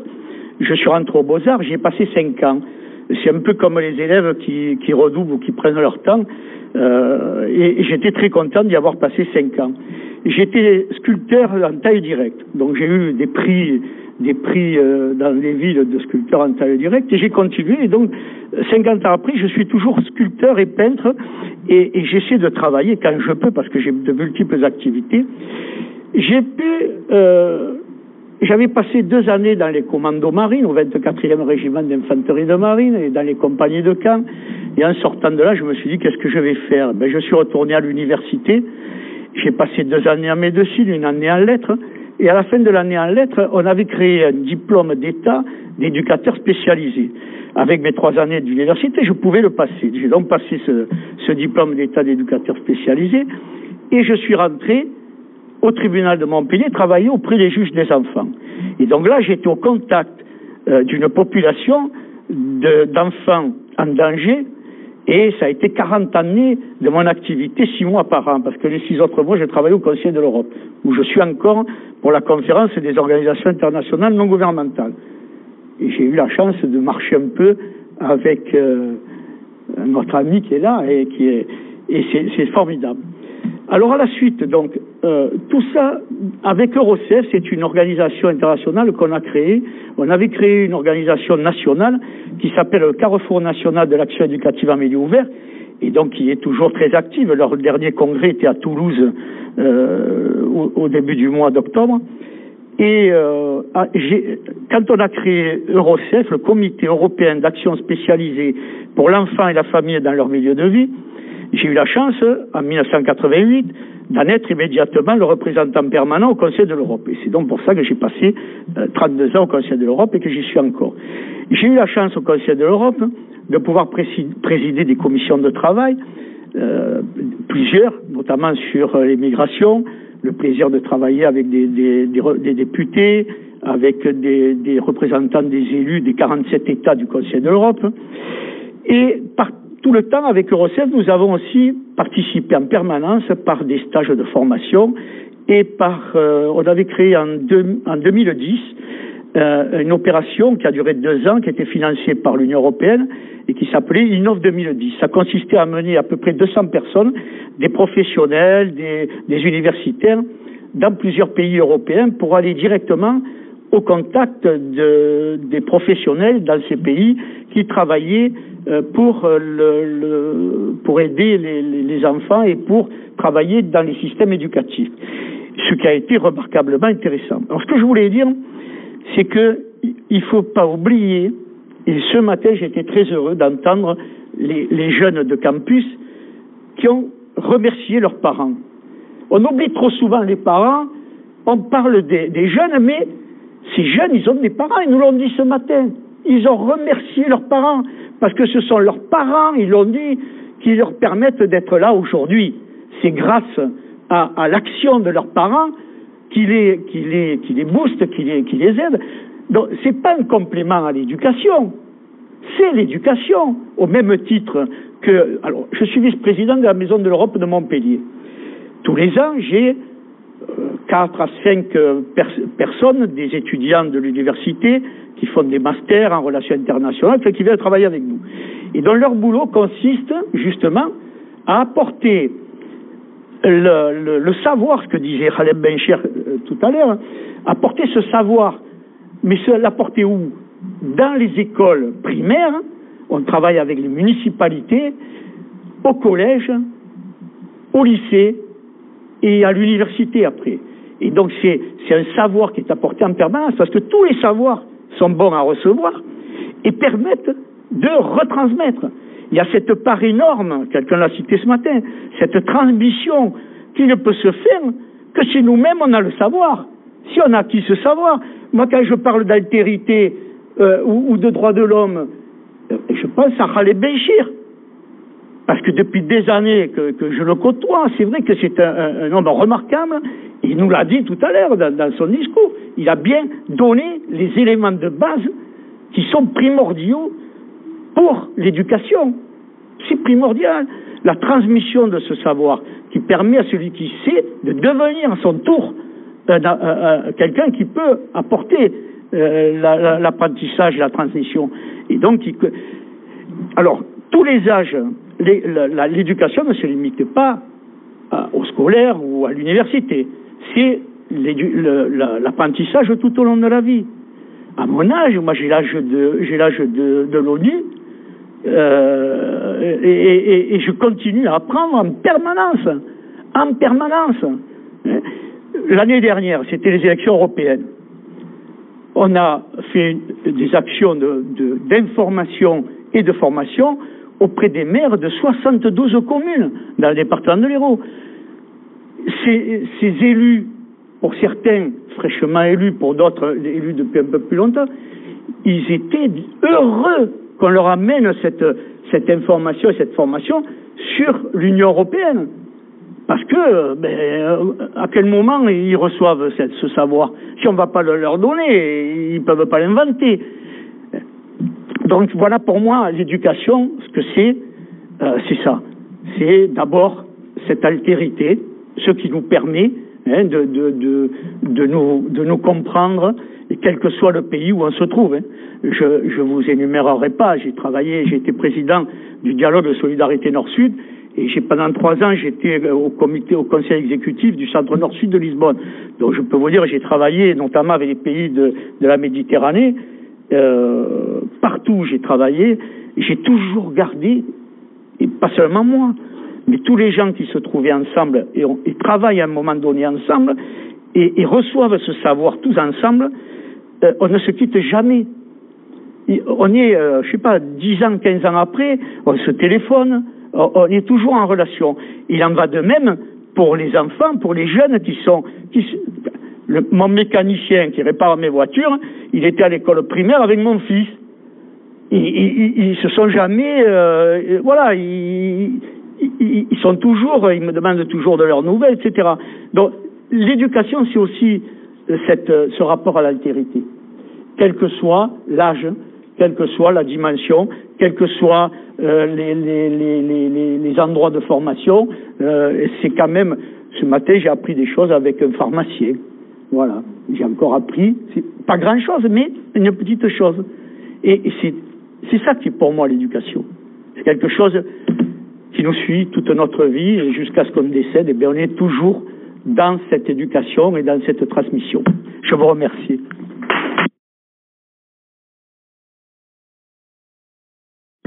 Merci beaucoup pour ce beau discours passionné. Euh, je laisse euh, maintenant Florence euh, Gabé animer cette table ronde dont je rappelle le thème éducation de qualité pour des climats scolaires sains et positifs associés à l'ODD 4. N'hésitez pas à réagir dans la salle à ces questions. Voilà. Merci, Monsieur le Président. Donc, euh, dans quelques chiffres d'abord, euh, dans le monde, selon l'UNESCO, un tiers d'enfants sont harcelés, euh, donc 246 millions d'enfants victimes de harcèlement.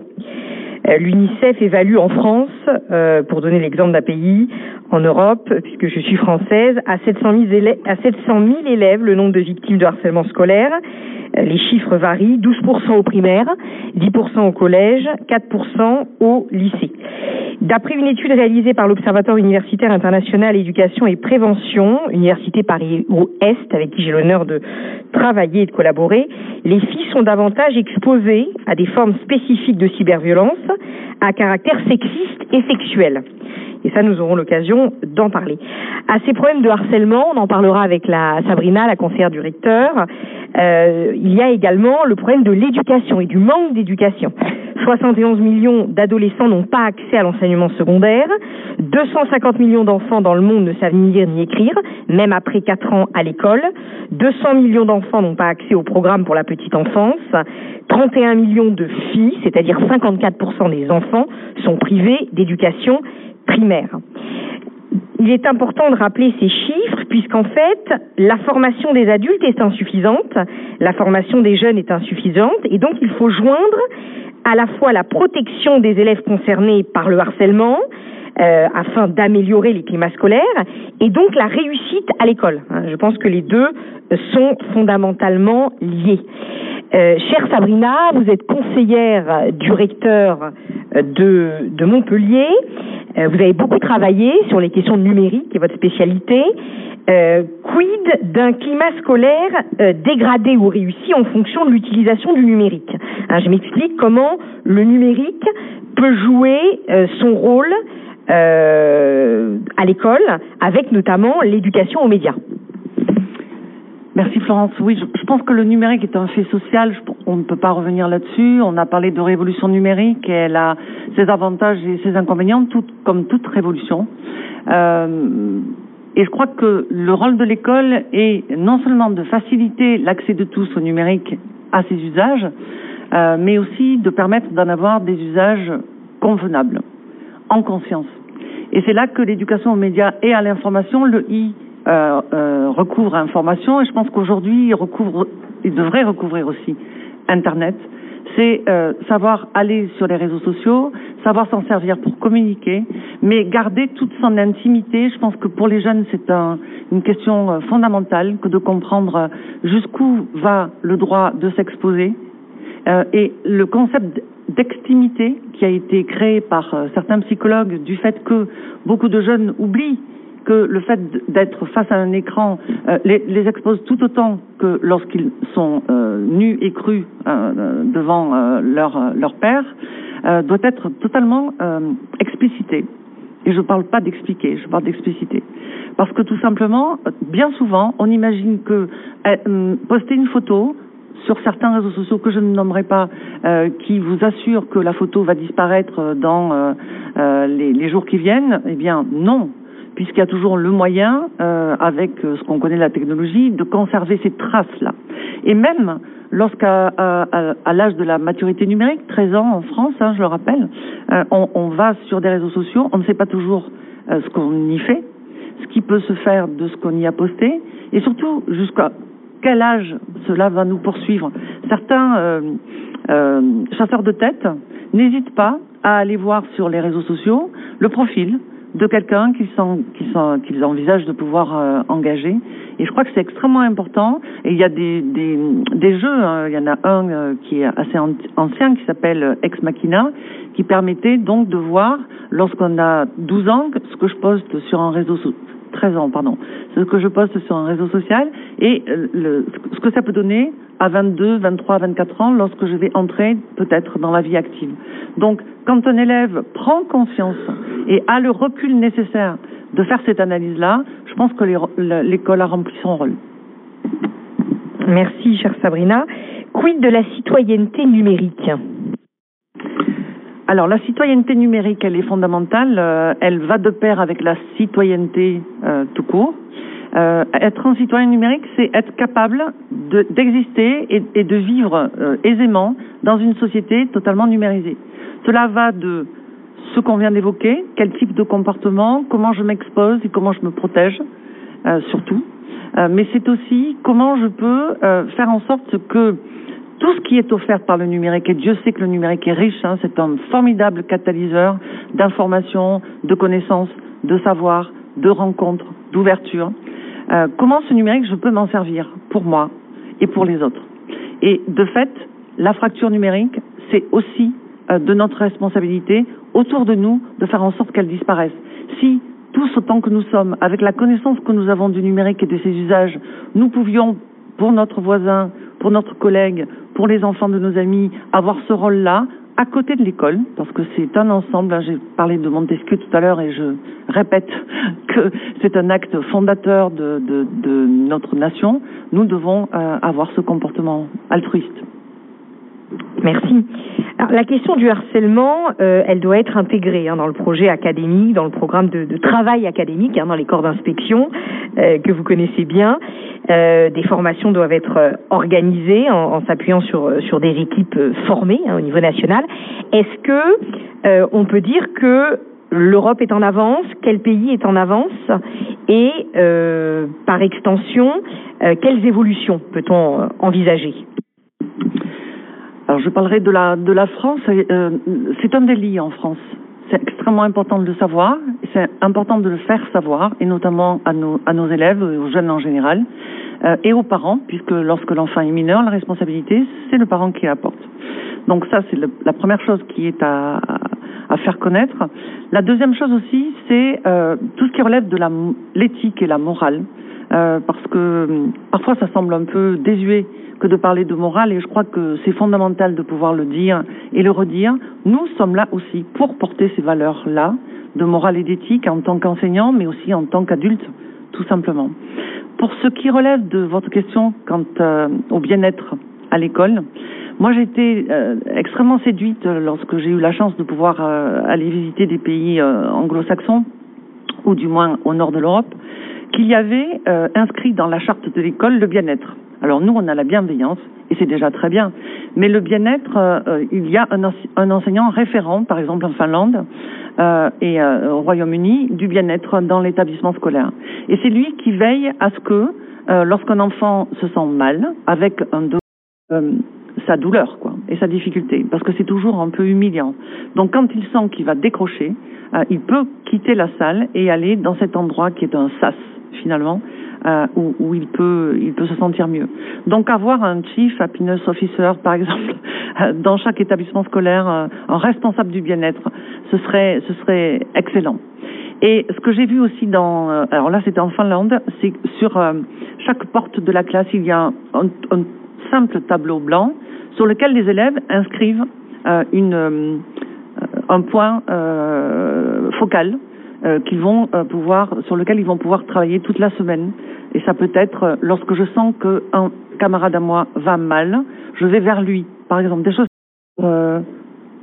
aussi bien que ces pays-là, parce qu'ils n'ont pas forcément plus de moyens financiers, et on peut faire mieux avec ce qu'on a aujourd'hui. ça fait écho à quelque chose de très intéressant qu'on est en train de monter avec Laurent Vernet Nîmes. On a appelé ça le bar des émotions justement, et c'est parfaitement ça, c'est cette idée de euh, que c'est une salle qui est réservée pour pour se confier, parler et être euh, tranquille. Et on a remarqué que euh, dans cette salle, l'adulte il s'adresse à l'élève, mais pas derrière un bureau. il est comme Maxime et moi ici, et en fait c'est tout bête, mais la quand on enlève ces barrières-là, les résultats sont euh, extrêmement, euh, extrêmement euh, impressionnants. Donc ça rejoint ce qui a, été dit. Et moi, le, seul, pour donner mon avis personnel, ça n'engage pas du tout campus. ce n'est pas contractuel. Et du coup, ce qui me frappe, c'est que je pense qu'il y a de très bonnes initiatives partout, mais qu'il faut faire attention parce que euh, au niveau numérique, je pense que l'école se fait dépasser en fait par, par les élèves. Et la, la formation, c'est la clé de voûte, bien sûr. Mais c'est vrai que je prends les cours de technologie parfois. C'est vrai que les cours de technologie euh, auraient le mérite d'être un peu euh, dépoussiérés.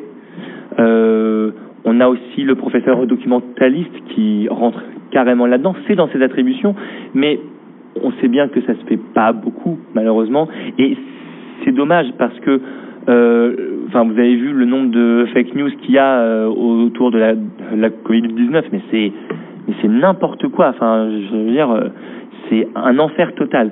Et juste les fondamentaux, donc apprendre à lire un article de presse, à vérifier la source. Enfin, ça c'est tout bête. Hein il y a euh, l'ONU euh, a envoyé des observateurs. Ils ont dit quand même que les fake news étaient à l'origine de l'élection de, de Trump quand même. Enfin, je veux dire, ça va loin cette affaire-là. Et je suis complètement d'accord sur la formation. Ça ne sert à rien de recréer des postes. Ils existent déjà. Les personnes ressources, il y en a.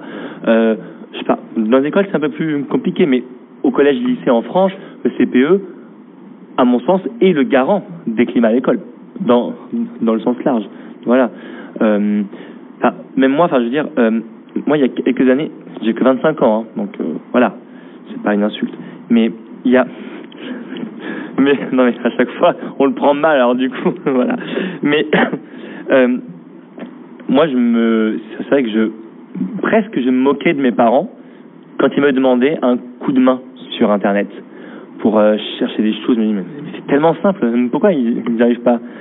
Et à l'heure actuelle je, je, je venais que 25 ans et quand je vois dans les collèges lycées les, jeunes euh, utiliser ça moi j'ai pas pas de, réseau à part Facebook euh, qui n'utilise plus d'ailleurs euh, je ne comprends pas je ne comprends absolument pas comment ça euh, comment ça fonctionne et comment s'en protéger donc il est urgent à mon sens que les que les adultes et l'école et les écoles dans le monde rattrapent leur leur retard parce que là là c'est un cri d'alarme que je enfin qu'on voit hein, qui est particulièrement enfin c'est un retard qu'on ne pourra pas rattraper si on ne s'y met pas maintenant. Et c'est vrai que dans les états généraux du numérique, euh, ça c'est Mélie qui m'en avait parlé, c'est une question qui revient beaucoup. Et c'est super le travail que, que vous faites là-dessus. Parce que c'est vrai que les profs sont pas très euh, sont parfois sont en retard etc et c'est dommage. Parce que à, à, mon sens ça doit être euh, la priorité. Voilà. Enfin ça n'engageait pas campus c'était juste euh, une, une réflexion personnelle pour rajouter, c'est une réalité qu'on voit euh, même de plus en plus jeune, puisqu'à l'école élémentaire, lorsqu'on va faire les sensibilisations, on a des remarques ou des, des, apostrophes, des apostrophes qui sont faites par des enfants qui ont 6 ans, euh, 8 ans, 9 ans, qui vont parler de commentaires euh, sur des vidéos, de, de choses absolument violentes, mais à tous les sens du terme, d'une grande violence, et qui pourtant euh, ne se rendent pas compte, parce que sous couvert d'anonymat, ont l'impression banalise en fait ce fait parce qu'il y a une absence de l'adulte, une, absence de, justice, euh, j'ai envie de, dire, euh, totale, euh, surtout dans, de nombreux réseaux sociaux qui sont pas du tout euh, pris en compte en fait à l'école. On n'en parle jamais. C'est des choses que l'élève découvre tout seul, euh, apprend à utiliser tout seul et utilise totalement seul. Et c'est cette solitude qui peut avoir un grand impact sur les climats scolaires en général parce que forcément euh, ce qui se passe à la maison, ce qui se passe sur Internet, ça a un impact au niveau des amitiés, des groupes, du climat euh, dans la classe et même dans, le collège ou dans l'établissement en général. Et c'est cette solitude en fait face à l'écran qui, je pense, est encore très très grande et même au-delà de l'écran, c'est face à, la personne adulte en général. Les parents, quels qu'ils soient, souvent sont déconnectés de ces réseaux sociaux, sont déconnectés de l'application en elle-même et n'en connaissent même pas l'usage. Cette solitude, je pense, est très très importante et à prendre en charge très rapidement parce que ça peut aller dans les deux sens, c'est-à-dire ça peut être quelque chose de très euh, bénéfique pour l'enfant comme très euh, négatif pour euh, tout enfant. Il y a quand même, je dois avouer, parce que aussi, hein, je vais dire l'une des plus, l'une des, l'une des, enfin un point noir chez Campus, nous n'arrivons pas à l'heure actuelle à former nos médiateurs suffisamment sur le cyberharcèlement. Pourquoi? Parce que dès que nous sortons un programme, une formation qu'on fait valider par, par, des scientifiques, c'est déjà trop tard, en fait. Ils sont déjà passés à autre chose. Et à chaque fois, on est en retard. Voilà. Euh, et pour finir mon intervention sur une note un peu plus légère, ma mère qui, qui nous écoute vient de me confirmer que, que je me suis vraiment moqué d'elle quand elle quand elle se servait des, des technologies et là vient d'avoir sa revanche. Voilà. Merci. S'il vous plaît. Concernant le, référent dont vous avez parlé tout à l'heure dans les, pays scandinaves, quel était, quel était le, profil euh, de formation de cette personne et comment il s'intégrait dans un petit peu dans le, le paysage euh, éducatif avec euh, avec les professeurs? Alors la particularité de ces pays-là, c'est que l'obligation de service d'un enseignant est bien plus importante que euh, dans no notre pays. Enfin, je veux parler de la France, bien sûr. Euh, donc euh, les enseignants restent très longtemps dans l'établissement scolaire. Ça, c'est le premier point. Ce qui veut dire qu'à côté de leur mission d'enseignement, ils ont des missions d'investissement auprès de leurs élèves. Donc n'importe quel enseignant peut avoir la mission d'être ce référent-là. Voilà. Et l'autre différence aussi notable, euh, c'est que on se présente comme une équipe euh, face à une classe dans ces pays-là. Et quand un professeur est chahuté, c'est toute l'équipe qui réagit. Alors qu'en France, on est je ne veux pas faire de généralité parce que c'est débile, hein, mais très souvent il y a ce, cet individualisme qui fait que on, quand on est chahuté, on est tout seul. Or, quand on se présente en tant qu'équipe face à une classe, il y a une autre force. Pour en revenir à ce que vous disiez, si je peux me permettre, hein, sur la, la, solitude, le seul endroit où le numérique est médié, c'est à l'école. Et ça devrait être à la maison. Et cette responsabilité de la parentalité numérique, hein, j'emploie cette expression parce que euh, je pense qu'elle elle parle d'elle-même, hein, euh, elle doit être euh, dans la coéducation. Et très souvent, les parents se servent du numérique, enfin de la tablette ou de, du téléphone. Malheureusement, on voit de très jeunes enfants à 3 ans dans la poussette avec un téléphone entre les mains, euh, comme de la babysitter euh, à 0 euros. Hein. Donc, je crois que c'est sans, sans accuser quiconque. Hein. Je crois que c'est quelque chose qu'il faut rappeler. Il faut inviter les parents à venir nous voir et lorsque ça ne peut pas se faire à l'école, parce que ce n'est pas l'école qui peut tout faire. Je pense que les associations partenaires de l'école, et monsieur l'a très bien dit, l'éducation populaire, les médiateurs sont là aussi parce qu'ils sont près des familles pour apporter ce message-là. Et de plus en plus, l'école, et je, je, je, devance votre question, Florence, euh, se rapproche des, des, des, médiateurs pour avoir euh, cette, euh, ce travail d'équipe, parce que c'est fondamental. Je parle des médiateurs euh, de préfets, de CMA, de, au sens large, hein, voilà. Mais évidemment, les médiateurs des campus aussi. Merci pour cet échange. Je vais m'adresser maintenant à, à Monsieur le député Bertrand Bouygues. Cher Bertrand, vous avez fait partie d'une commission d'enquête sur l'inclusion des élèves en situation de handicap.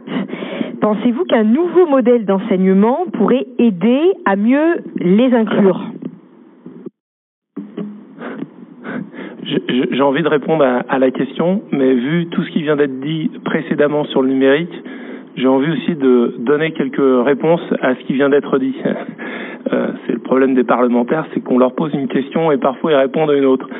Euh, sur le, je, je, sur le, ah oui, c'est bon. Sur le sur le numérique, je crois qu'il est essentiel aussi de, de, de rappeler qu'une des mesures qui a été prise à l'Assemblée nationale, mais qui a entériné en fait des pratiques qui étaient déjà dans un certain nombre d'établissements, c'est l'interdiction du portable à l'école et du portable au collège.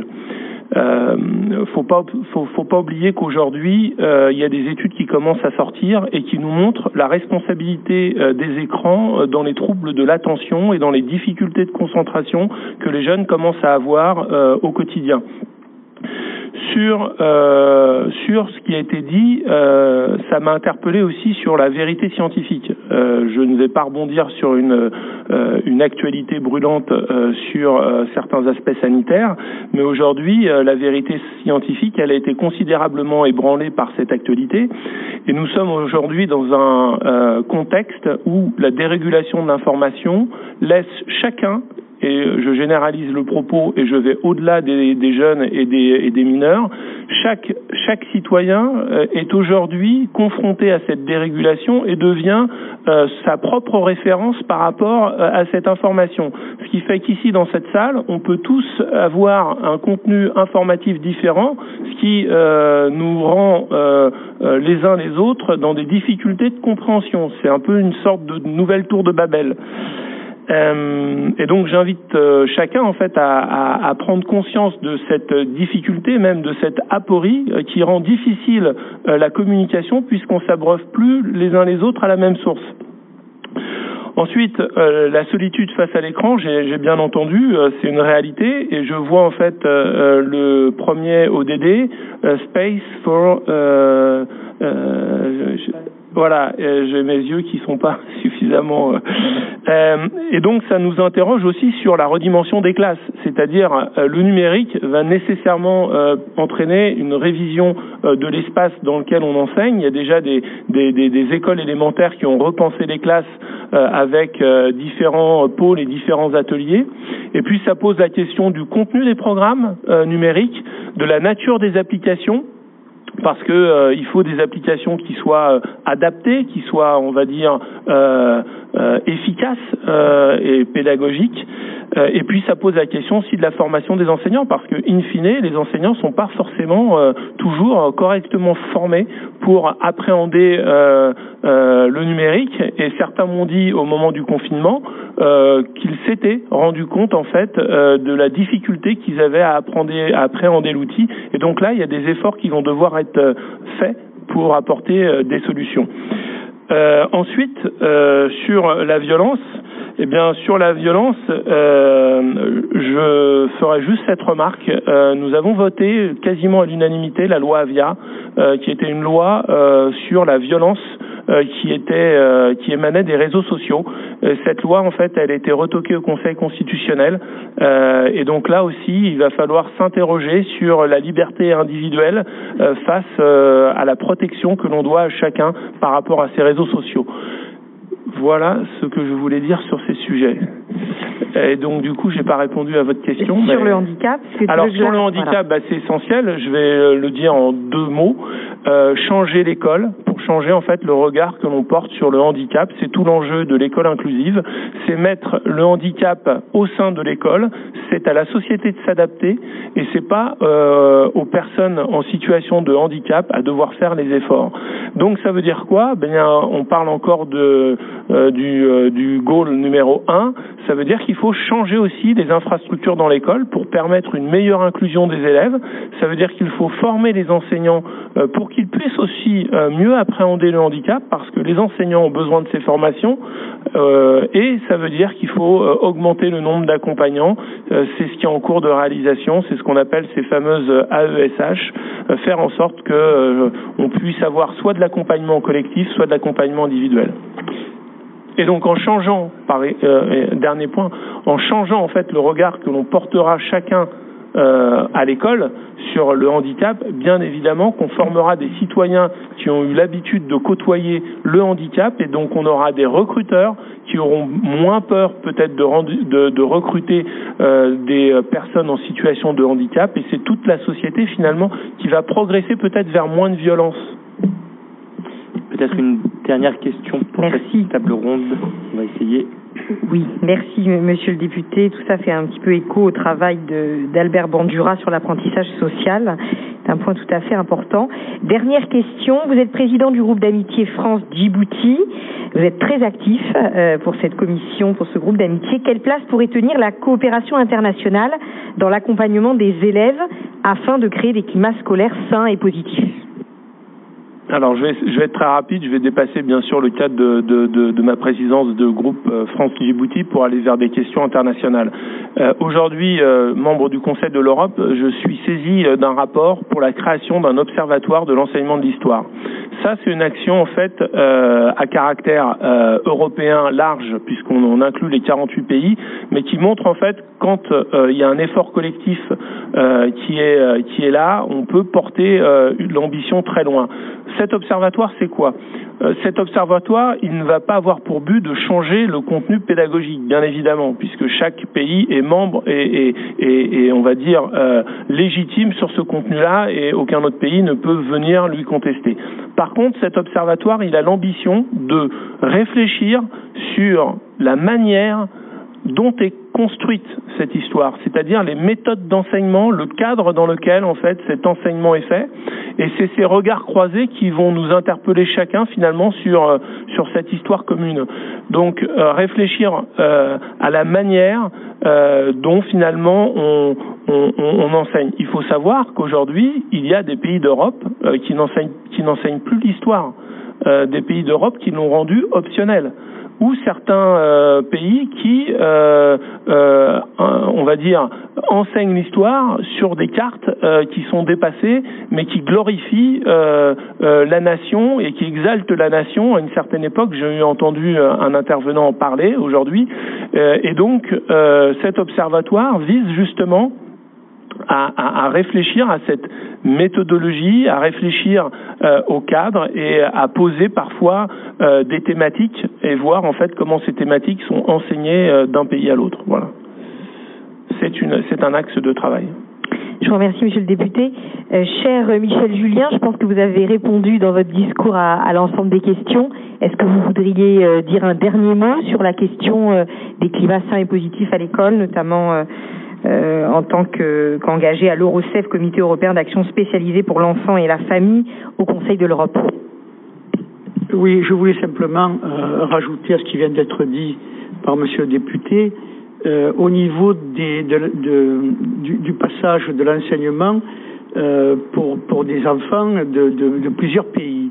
Le, le centre nord-sud du Conseil de l'Europe, qui se situe à Lisbonne, fait un travail remarquable depuis plus de 25 ans, en ce sens que tout au long de l'année, ils réunissent des, des, jeunes qui viennent de plusieurs pays, notamment d'Afrique subsaharienne ou du Maghreb ou de, pays avec lesquels les pays qu'on appelle de proximité, et euh, par le biais de, séminaires ou de,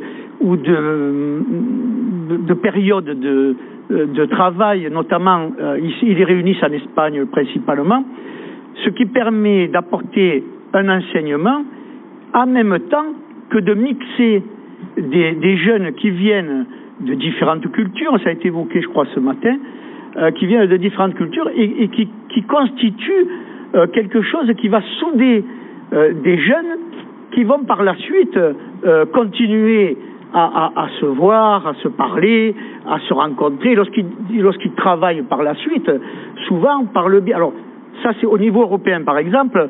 Récemment nous avons euh, nous avons travaillé euh, sur euh, Erasmus. Era- Erasmus c'est un exemple où on a quand même passé 3 millions de jeunes en quelques années. Et là, on a constaté au cours de, de, de ces journées de travail qu'il y avait eu un million de bébés Erasmus, ce qui est formidable parce que on a parlé tout à l'heure des, familles, des parents. Ce sont des enfants qui, en naissant, sont déjà, déjà des, enfants multiculturels et, c'est formidable. Voilà. Donc, et également les échanges, j'ai parlé tout à l'heure des échanges de, professionnels, c'est pareil. On, on va mixer euh, des professionnels de plusieurs États et ces professionnels, euh, professionnels-là vont aussi conserver des relations et vont aussi avoir des enfants auxquels ils vont apporter cette, euh, cet altruisme et, et, et, et c'est très important.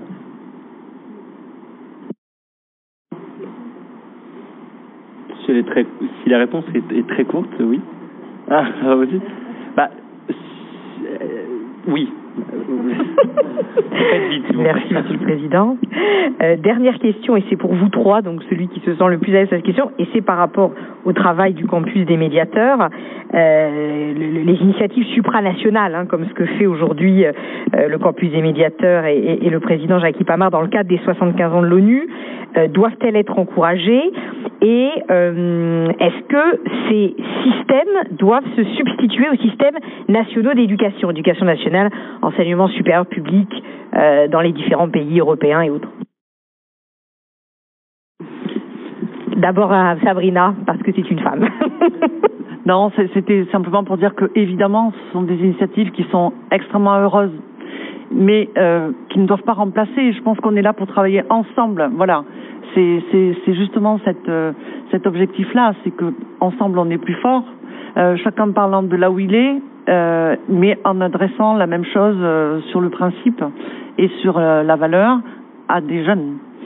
Et, pour en revenir au numérique, excusez-moi parce que je suis sur cet objectif 13 euh, et je trouve que ce nombre est, extrêmement positif. Je dirais que si- on veut un numérique émancipateur, et c'est le but, il faut qu'on soit plus objet du numérique. Et, la cyber, le cyberharcèlement, c'est ça, mais qu'on soit non seulement sujet, mais qu'on soit plus outil. Et je crois que c'est les ces trois mots-là, si on peut les expliciter à nos jeunes, euh, ils, ils peuvent les comprendre parce que ce sont des mots simples. Mon cher Michel, pour terminer en deux mots. Oui, en deux mots, ben, d- déjà une grosse partie de la réponse vient d'être donnée à l'instant. Et, et simplement, je voulais rajouter que euh, il ne faut pas oublier non plus que nous avons des maîtres de conférences, enseignants, chercheurs dans des universités de divers pays qui, heureusement, euh, travaillent euh, très souvent ensemble et euh, il y a des, des, des, des travaux qui s'opèrent euh, dans, pour en ce qui concerne l'Union européenne hein, dans, dans divers États et ces travaux euh, ont une production euh, de, de, de textes qui sont très importants et qui amènent du savoir sur tous les pays. Et donc ça aussi c'est très important parce que ça a une répercussion immédiate sur l'enseignement. Donc euh, c'est extrêmement intéressant. On ne peut pas substituer ce qui vient d'être dit, euh, l'enseignement des États à quelque chose qui serait uniquement euh, dans le domaine de, voilà de, non formel. Merci. Oui, je suis com- complètement d'accord. Nous, on a cette politique-là, c'est-à-dire que si on se rend compte que euh, l'État ou la région pour laquelle on, lequel ou laquelle on travaille euh, fait quelque chose qu'on a déjà fait, même si on était les premiers ou quoi, on ne se pose jamais cette question-là, on le retire tout de suite. Ça, moi, je, je suis complètement d'accord, ça ne sert à rien de créer une concurrence euh, associative. Voilà. Euh, je vous remercie euh, pour euh, cette table ronde. Merci beaucoup euh, à Florence euh, Gabé euh, et ses amis et collègues pour ces interventions-là. Bravo. Désolé, vraiment navré d'être aussi euh, poussif sur le temps, mais comme il est 16h20, qu'on a encore une, table ronde à faire et que ça fait, on, va pas faire les 4 heures non- non-stop. Donc avant de faire cette table ronde-là, vous avez une pause de 5 minutes pour aller sortir. Le temps, je reprends pile poil, coup de marteau, hein.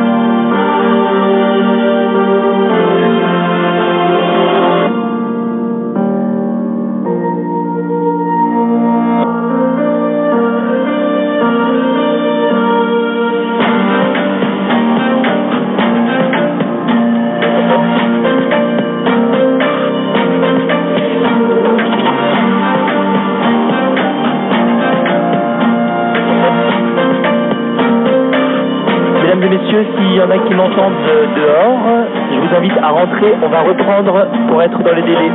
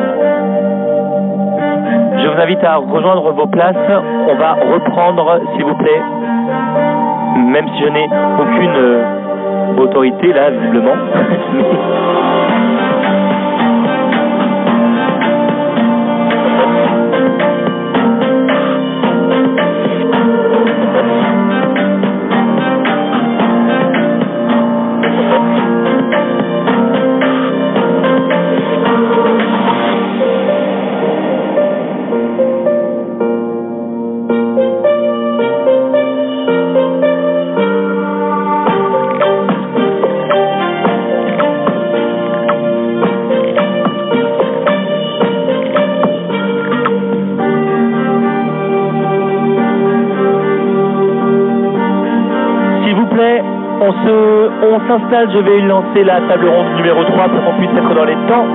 Je vous presse, je sais, vous en avez marre de moi, je sais, mais nous n'avons pas le choix. We don't have uh, the, the, the choice. I am bilingue. Installez-vous, les Nations Unies euh, vous appellent à travers sa musique officielle. Nous y allons. Re-bienvenue. C'est un petit peu froid, oui, mais je n'ai pas le contrôle de la météo. Mesdames, messieurs, on s'installe, je vous vois dehors, on s'installe. Oui, please uh, go to sit you in the room. non, je fais exprès, mais je, mais, je- mais euh, je parle très bien anglais. non. Messieurs, dames, hein Two points. On est en plus. Mesdames et messieurs, on s'installe. Merci, je vais lancer la table ronde numéro 3, number 3, round table.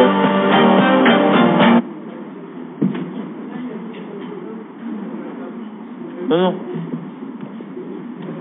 Non, on y va. Que la lumière soit, voilà. J'adore cette euh, tablette, pas jouer avec. Alors, nous sommes de retour, merci. J'espère que cette pause a été bénéfique pour, euh, pour vous, pour vous sustenter et vous restaurer euh, ou vous soulager.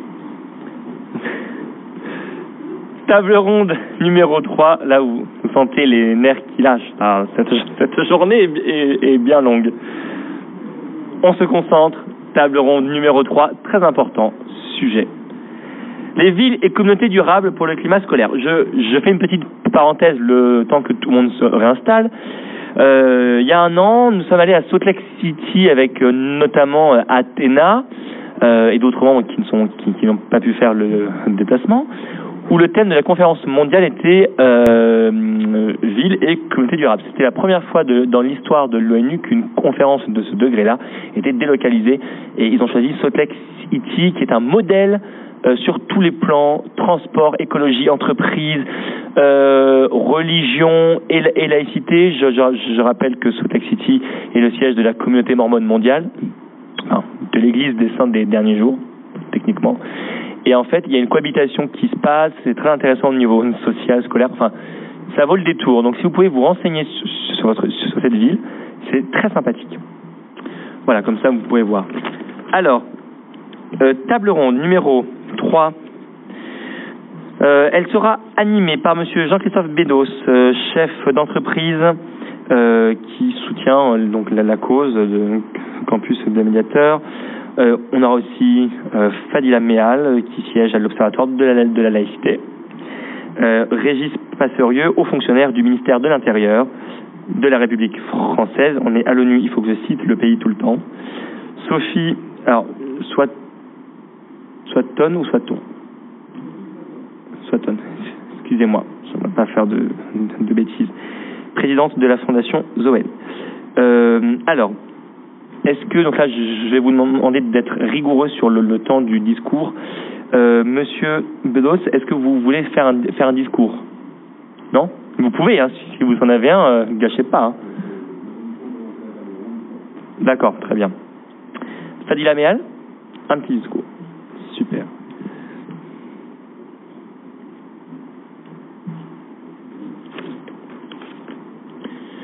Prenez votre temps pour dire ce que vous avez à dire. C'est moi qui, qui me speed, pas vous. Ne vous inquiétez pas. Faites ce que, faites ce que prenez le temps. On va vous écouter. C'est moi qui suis. Euh, voilà.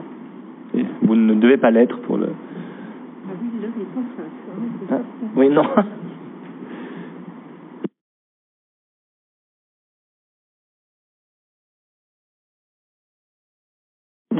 Oui. Je disais bonjour à tous. Euh, quelle émotion. Euh, vraiment, je suis extrêmement ravie d'être parmi vous dans ce lieu hautement symbolique, puisque c'est les Nations Unies, et en plus qui fêtent leur 50, 75e anniversaire. D'abord, un grand merci euh, à Jackie Pama, ça me prend un peu de temps, mais ça va être décompté, et à son équipe euh, qui ont euh, initié euh, cette rencontre. un grand merci aussi, bien évidemment, à l'Institut Robert Schuman et à sa présidente Yamina Benguigui que je représente ici avec Florence Gabé. Alors, je voulais simplement vous dire plusieurs choses.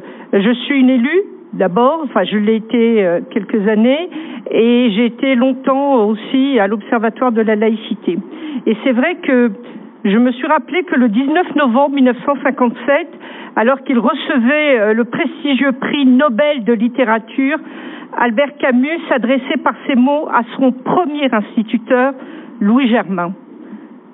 Sans vous, sans cette main affectueuse que vous avez tendue au petit enfant pauvre que j'étais, sans votre enseignement et votre exemple, rien de tout cela ne serait arrivé. Cette phrase puissante résume à elle seule la gratitude d'un élève à l'égard de son enseignant qui a été l'artisan euh, de son épanouissement, mais aussi le levier et le médiateur de sa vie d'homme, mais aussi de sa vie d'écrivain. L'école, moi-même je m'en souviens, J'y ai les ressorts de mon émancipation lorsque jeune enfant, immigré, débarqué en France dans les bagages de mes parents, j'ai trouvé dans ma classe la promesse d'un monde meilleur, d'un monde à découvrir avec la promesse républicaine où l'ascenseur social n'était pas encore en panne. C'est dans cette école de la République que j'ai appris à lire, à écrire, à compter, mais aussi à découvrir mes camarades et la France, son mode de vie, ses territoires, ses paysages, sa culture, sa gastronomie. C'est dans cette salle de classe que j'ai rencontré la France. C'est là que j'ai appris à l'aimer et que je l'ai choisi.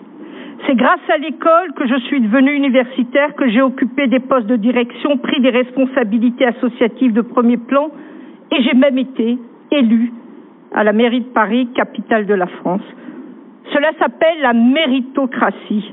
J'en suis, je crois, une digne héritière, même si Malraux, en parlant de culture, disait euh, la culture et l'éducation ne s'héritent pas, elles se conquièrent. C'est à l'école que j'ai appris à vivre ensemble, Aleb Benchir en parlait mieux que moi, mais à cette époque-là, nous regardions tous dans la même direction, persuadés que les valeurs qui nous unissaient, liberté, égalité, fraternité, nous permettaient de nous affranchir de nos classes sociales, de nos origines, de nos religions, mais aussi de nos préjugés. C'était le temps des Trente Glorieuses et l'école était encore un véritable sanctuaire où enfants et adolescentes j'étais venue me réfugier loin du tumulte du monde. Alors, je ne vais pas revenir à la tragédie puisque je vois que le temps nous est compté, mais je pense que cette tragédie nous enseigne que nos, nos temps troublés, que plus que jamais l'école doit être défendue et protégée.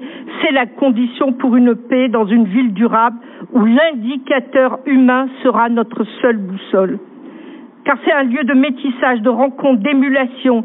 L'émulation qui n'est pas la loi du plus fort, mais celle du savoir et de la connaissance pour faire des citoyens libres et égaux en droit et en devoir.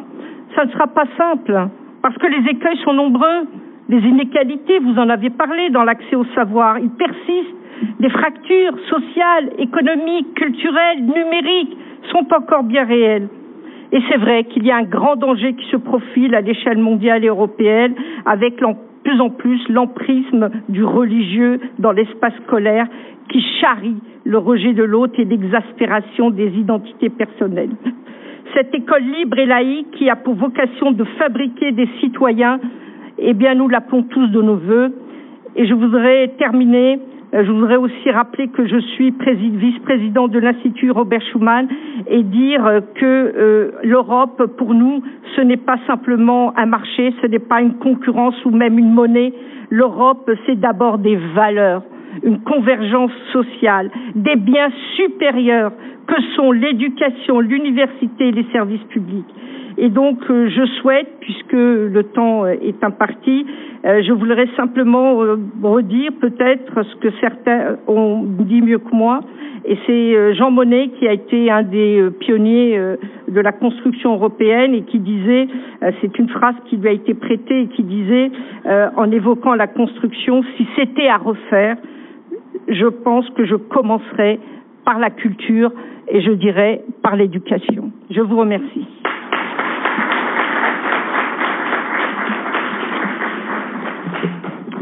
Merci beaucoup, Madame. Euh, un discours très, euh, très fort euh, là aussi.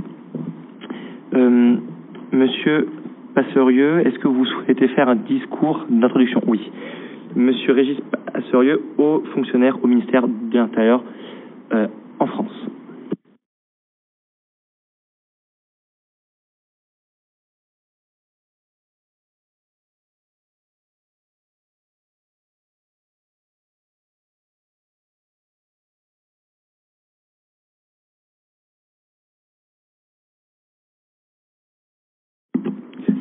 Bonjour à tous. Je voudrais d'abord une petite précision. Je n'interviendrai pas aujourd'hui en tant que représentant ou fonctionnaire du ministère de l'Intérieur. Il y a des personnalités bien plus éminentes aujourd'hui que moi pour le faire. Euh, parce que je ne suis pas missionné pour cela et que le propos que je vais tenir est un propos plutôt qui a été forgé à la fois par l'expérience d'élus, de responsables publics, bien sûr, mais qui n'est pas le, euh, la traduction de ce que nous réfléchissons au sein de l'Institut des hautes études du ministère de, de l'Intérieur euh, et euh, que nous travaillons au sein du, du CEDS. Non, je voudrais juste euh, en, en, quelques mots euh, adresser un message de, de, conviction sur un point très important qui se tourne vers l'avenir, parce que souvent nous sommes tous très forts pour euh, stigmatiser les erreurs présentes, les, les, errances présentes, et je sais qu'il faut faire ce constat sans faille, mais euh, nous, nous, nous engageons dans des nouveaux chemins parfois très séduisants et qui sont parfois pires encore que, que la situation que nous connaissons. Et je, tout à l'heure, je développerai plus en détail un message général que je voudrais euh, énoncer en quelques minutes ici de manière liminaire. C'est qu'il y a une espèce de fantasme euh, qui serait celui que la quiétude d'une ville, sa paix, sa, sa durabilité, la, sa quiétude scolaire, au fond, ça serait la solution de la ville intelligente, la smart city. la ville parfaite, euh, celle qui ressemble au château de Cendrillon, mais avec des technologies nouvelles. C'est un thème qui est devenu à la mode et qui présuppose que l'intelligence d'un tissu de vie, c'est la résultante de l'organisation de ces technologies fonctionnelles, hein, qui sont censées s'appuyer sur des réseaux gérés par des opérateurs privés, efficients, efficaces, qui harmonient, pacifient, relient le transport, euh, l'énergie, les émissions, les émissions, puis la sécurité, hein, bien sûr, qui se connectent au mouvement de flux, euh, et qui pacifierait en quelque sorte dans une cybernétique urbaine confiée à des spécialistes et euh, puisant dans les puits de données et des algorithmes d'écologisme esthétique et fonctionnel. Je crois que cette vision est fausse et dangereuse. Et je le dirai tout à l'heure plus dans le détail, parce qu'elle est démentie d'abord par les faits, l'histoire des civilisations montre le contraire, et puis l'expérience, moi, que j'ai vécue comme élu pendant 12 ans, comme élu local, c'est que c'est pas parce qu'on multiplie les caméras devant un lycée, un collège, qu'on va apaiser la tension entre les étudiants. Je peux vous dire que j'ai vécu, euh, moi, comme euh, représentant de conseil départemental et maire euh, dans les, dans les collèges difficiles que j'avais à, ben, à suivre hein, dans, dans ma cité. Et c'est pas parce qu'aujourd'hui on a des collèges de couleurs vives, pastel euh, et, et, bien structurés, modernes, qu'on a moins de violence que dans des bâtiments qui étaient un petit peu plus carcérales à une époque de notre jeunesse. Donc il faut, il faut faire très attention. Euh, je pense que là, nous avons une espèce de, de vision d'une intelligence collective qui serait plaquée par le haut et qui aurait des effets inverses. On voit bien que euh, dans cette vision dans laquelle finalement on croit que les valeurs, l'intérêt général vont descendre dans un esthétisme urbain, qu'il va y avoir une sorte de fonctionnalité des systèmes, tout va s'articuler, se mettre en place. D'abord, on repousse aux franges euh, des, des, tensions avec ce milieu parfaitement huilé, qui coûte très cher et qui n'est pas accessible à tous, et donc qui va créer des tensions et un premier rang dans le monde de l'éducation. Et puis on va avoir des soubassements, des zones cachées, euh, où, où, les choses vont germer et maturer. Et puis on va voir comme il y a une dépossession parce que on impose des valeurs, y compris celle de la mixité euh, idéale, hein, et un peu fantasmée, une sorte d'intérêt général qui est un bien commun qui vient du haut. Bien vous allez avoir des jeunes qui vont euh, reconquérir leur territoire au nom d'un nationalisme ethnique et tribal. On l'a vu à Dijon. Hein entre des Tchétchènes et des mais euh, dans des quartiers, de nationalisme de quartier, et euh, qui va résister justement à cette espèce de ville parfaite, hein, euh, qui n'est pas la leur, qui n'a pas été créée par eux, qui n'a pas été forgée par eux, qui n'a pas été développée par eux, pas vécue par eux, qui n'est pas leur euh, la leur en fait. Alors, ceci n'est pas pour forcément être négatif. Je pense qu'il faut au contraire considérer que nous avons la capacité à bâtir une ville sur l'empreinte du passé, avec une écriture nouvelle, dans les relations entre les personnes, par une co-création continue, par des germinations d'engagement, euh, mais que c'est un travail tout à fait différent. Et que les moyens pour le réaliser euh, sont des moyens qui seront forcément différents, euh, qui impliquent qu'on ait la capacité aussi de transmission entre les générations et de faire vivre ensemble des générations différentes et de ne pas confier ces villes à des systèmes uniquement de performance.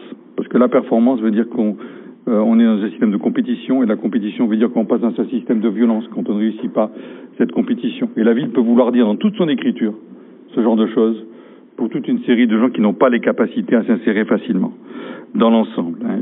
Regardez ce qui se passe en Grèce. Hein. Il n'y a pas d'EHPAD en Grèce.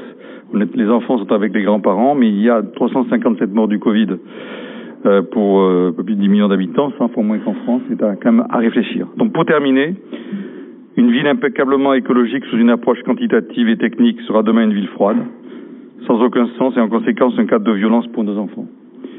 Une ville sans héritage, sans esprit fonctionnel serait contraire à l'exigence de transmission qui traverse l'acte d'éducation.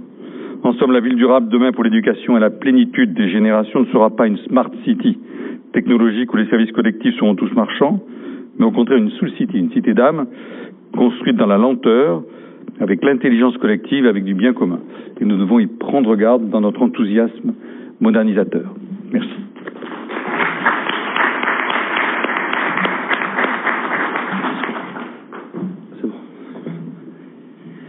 Merci beaucoup.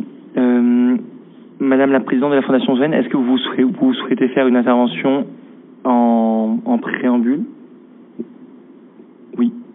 Ok, merci.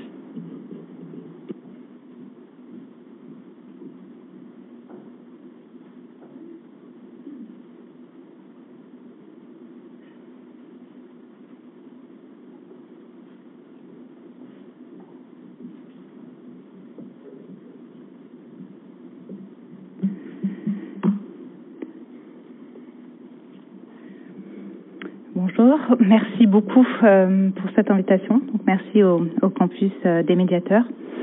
Euh, donc, dans, un contexte effectivement écologique et social, hein, un petit peu aux abois, et qui rend encore plus complexe la crise sanitaire, évoquer un climat scolaire sain et positif en soi déjà n'est pas évident. Mais quand il s'agit de scolarité, alors paradoxalement, bah, cela devient une priorité. C'est ce qu'on a entendu aussi précédemment. Et même, je dirais, pour ce qui me concerne, quand cela n'est pas notre axe premier de recherche. Et c'est ce que je voudrais peut-être vous exposer euh, en quatre points. Euh, le premier point, c'est que personnellement, je travaille, euh, je suis philosophe économiste, mais je travaille sur des, on va dire, nouveaux modèles économiques sur des territoires résilients, en France, en Suisse, et on réfléchit un petit peu ailleurs aussi dans d'autres pays plus au sud. Et donc le principe, en une phrase, c'est vraiment de, faire émerger ces nouveaux emplois de la transition, hein, dont on entend beaucoup parler. L'OIT en annonce des millions d'emplois, sans qu'on arrive vraiment à toujours mettre un, un, un mot, des images sur ce qu'il pourrait être. Et donc ça implique bien évidemment de former ces jeunes, hein, les jeunes et les autres, en conversion, on va dire, un peu écologique, à ce que sont bah, ces limites planétaires, hein, dont on nous rabat les oreilles, on vous peut-être, en disant que 4 sur 9 sont, sont dépassés, euh, mais aussi en comprenant l'alliance indissociable du social et de l'écologie, qu'on peut plus dissocier, ça c'est une réalité aujourd'hui importante, les former à ces nouveaux modèles économiques. C'est quoi un nouveau modèle économique? Ça, ça veut dire comprendre ce qui se joue aujourd'hui pour, pour mettre en œuvre ça demain. Et euh, peut-être euh, une image euh, simple, c'est celle des donuts. Vous savez, la théorie des donuts, c'est 4 heures, la petite pause. Euh, c'est cette idée très simple, en fait, de bon sens, que euh, les limites planétaires, on ne peut pas produire ou consommer plus que ce que la Terre peut régénérer. Donc on mange, ok, mais on reste dans le cercle.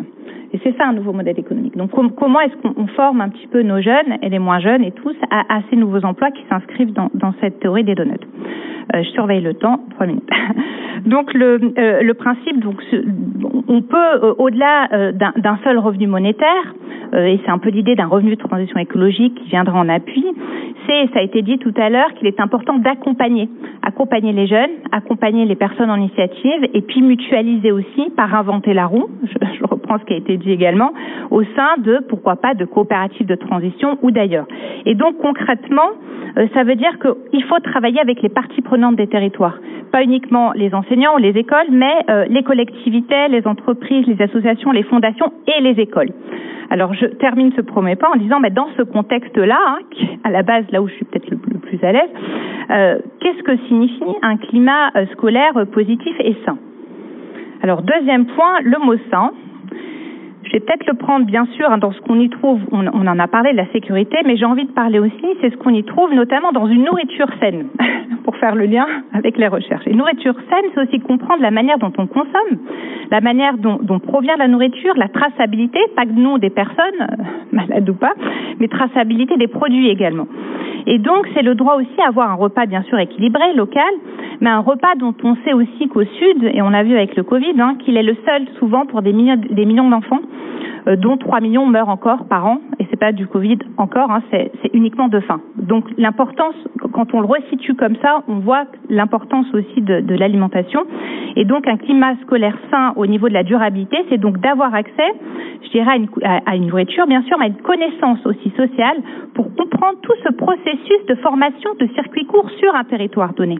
Et c'est ça qui est intéressant de travailler aussi avec tout le monde, c'est de connaître l'épicerie lo locale, la problématique des transports, de mobilité, de stockage de cette énergie, euh, de, recettes également, de commandes. Donc comment est-ce que à partir de ça, euh, ben, qu'est-ce qu'on retrouve dans son assiette? Il y a un slogan simple, c'est euh, depuis la fourche à la fourchette.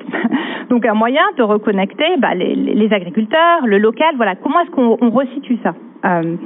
Voilà, donc en tant que, je dirais, partie prenante, ben ça, implique bien évidemment l'appui fort des collectivités euh, publiques hein, euh, dans euh, des dispositions territoriales résilientes qui placent peut-être ces cantines scolaires, l'air de rien, bah, au centre. Ça prend une autre dimension quand on le présente comme ça. C'est petit, mais ça peut aller loin. troisième point, 33 secondes, je vais foncer, c'est le climat social positif. Qu'est-ce qu'on entend par positif? Mais ceci positif peut-être permettre l'accès à une information transparente sur l'état des ressources de la planète. Tout à l'heure, une jeune fille nous a dit, mais on a aussi envie de savoir. Alors non pas pour déprimer, enfin pour vous dire, on sait qu'on va tous mourir, ça c'est mal barré déjà quand on est, mais bon, après, il suffit de voir aussi dans quelles conditions et comment, et là on parle d'avenir de l'humanité. Et donc c'est d'avoir accès à des informations solides. On a parlé des fake news, attention à l'obscurantisme aussi, à toute euh, la théorie platiste. On voit, on voit des choses aussi qui réapparaissent, bien sûr, mais c'est aussi le droit d'avoir peut-être des informations sur les solutions et donc peut-être de modèles de coopération, pas simplement de compétition. Donc par exemple, hein, que signifie produire et consommer sur son territoire? Comment, euh, pas simplement comprendre, mais euh, avoir aussi des mises en œuvre pratiques. Alors, exemple, je fais super vite, visite en ferme, euh, apprendre des nouveaux métiers de la transition, l'école en forêt, plutôt que de les bourrer de médicaments, quelquefois les enfants sur des... Et qu'est-ce que ça donnerait d'aller visiter les, communs locaux, les, ressources naturelles, la rivière? Je pense aussi aux poissons, qui ne sont pas que des rectangles. Bref, autant de choses pour en, finalement, et ça fera office de conclusion, un quatrième point, qui est le rôle, et ça a été dit également, je fais que le reprendre, de la transmission des savoirs. Et ça, ça me semble fondamental, c'est quelque chose de clé pour lutter contre l'ignorance. On a parlé d'ignorance et d'oubli. Donc cette transmission des savoirs, euh, au nord ou dans les territoires sur lesquels on expérimente, on parle aussi, on a parlé de sculpture tout à l'heure avec monsieur, mais les Fab Labs, les menuisiers, euh, la transmission du bois. Comment est-ce qu'on va transmettre ces nouveaux métiers, ces anciens métiers à, des, à de nouveau des personnes aussi en insertion, pourquoi pas, des jeunes? Et puis je pense aussi au sud, toutes ces bibliothèques du vivant, la connaissance des plantes médicinales, dont on parle aussi beaucoup à l'heure actuelle. Comment est-ce qu'on fait pour que euh, toutes ces connaissances de, je dirais, de culture ancienne, spiritualité au sens élargi, qui sont les ennemis du terrorisme, puissent aussi se transmettre? Donc peut-être qu'on a là au fond un travail à faire euh, sur cette reconnexion des savoirs ancestraux et modernes, introduire le numérique, mais ne pas oublier euh, la transmission. Et en une phrase de conclusion, euh, peut-être qu'au fond, un climat scolaire sain et, positif, c'est peut-être apprendre dans un sens plus large, c'est ce que j'ai essayé de faire, au-delà de nos écoles traditionnelles, hein, au-delà du Nord et du Sud, et donc peut-être d'envisager de le faire dans une optique de mise en œuvre d'implanter la durabilité au niveau d'un territoire dans un processus global. Et deuxième point, c'est de ne pas oublier que nos enseignants-chercheurs, les professeurs, dont on a entendu les témoignages aussi, bah peut-être les protéger aussi. Parce que ce sont eux, elles et eux, qui sont les acteurs clés de changement pour former les générations futures et qui font, euh, bah, qui font que bah, le, leur futur et aussi le nôtre est entre leurs mains. Donc merci à elles, merci à eux.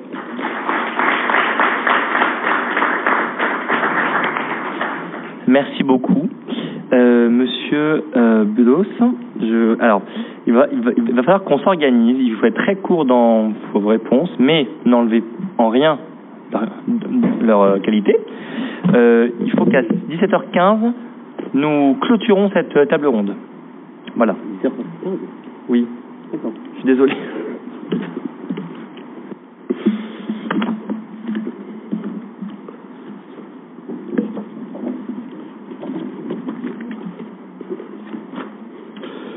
Merci Président et merci Athéna de m'avoir donné l'occasion de me pencher sur ce thème.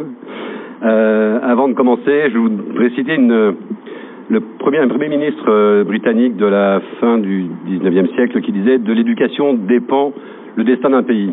S'il devait dire ça aujourd'hui, il dirait certainement de l'éducation dépend le destin de la planète. Je vais vous donner trois chiffres. Euh, 3,5 milliards de personnes vivent dans des villes aujourd'hui, donc à peu près la moitié des habitants de cette planète. 885 millions de personnes vivent dans des bidonvilles, soit un quart de ces personnes qui vivent dans des villes. Et autre information intéressante en termes de densité, les villes n'occupent que 3% de la masse continentale mondiale. Ça peut donner une réflexion en termes de difficulté d'accès à certains endroits et entre autres aux écoles. Deux précisions, qu'entend-on par durable? C'est tout ce qui prend en compte l'avenir de la planète. Et qu'entend-on par climat scolaire? C'est la qualité et le style de vie à l'école, c'est au-delà du bien-être individuel. Le climat scolaire est en général euh, étudié sur cinq éléments, les relations entre les personnes, l'enseignement, la sécurité, l'environnement matériel, physique, les bâtiments, les extérieurs, et le sentiment d'appartenance. Je fais une parenthèse, la cyberviolence a un impact négatif direct sur ce ressenti d'ensemble. Alors en tant que, citoyen et en tant qu'homme, quand je, me suis porté sur ce, thème-là, je me suis dit que j'étais concerné par les deux concepts de ville durable et de climat scolaire euh, sain et positif, mais que j'étais mal concerné, comme certainement beaucoup de personnes aujourd'hui, peut-être dans cette, dans cette assistance, et que leur association était un peu hermétique. Donc euh, la première lecture n'est pas forcément de lien. Et je suis donc le candidat de cette table ronde et je m'adresse aux trois sachants qui nous accompagnent. On a donc une sachante en économie sociale et solidaire. Euh, on a une sachante en action publique, en vivre ensemble et en laïcité. Et on a un sachant, un sachant en action publique et en stratégie en intelligence artificielle. Le thème, il est ancré dans l'objectif de développement durable numéro 11, qui définit la chose suivante, faire en sorte que les villes et les établissements humains soient ouverts à tous, soient sûrs, soient résilients et soient durables.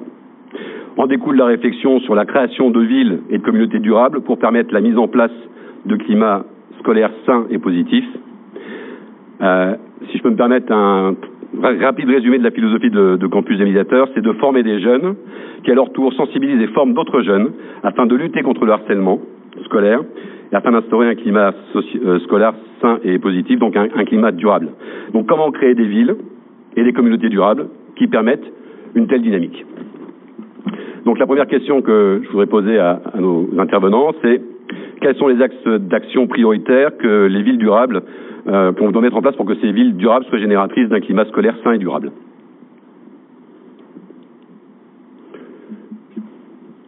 Oui, je vous laisse. Je vais, je vais euh, commencer en, en, en me remémorant euh, euh, ce qui s'est passé à la ville de Paris. Moi, je pense qu'on part d'un diagnostic.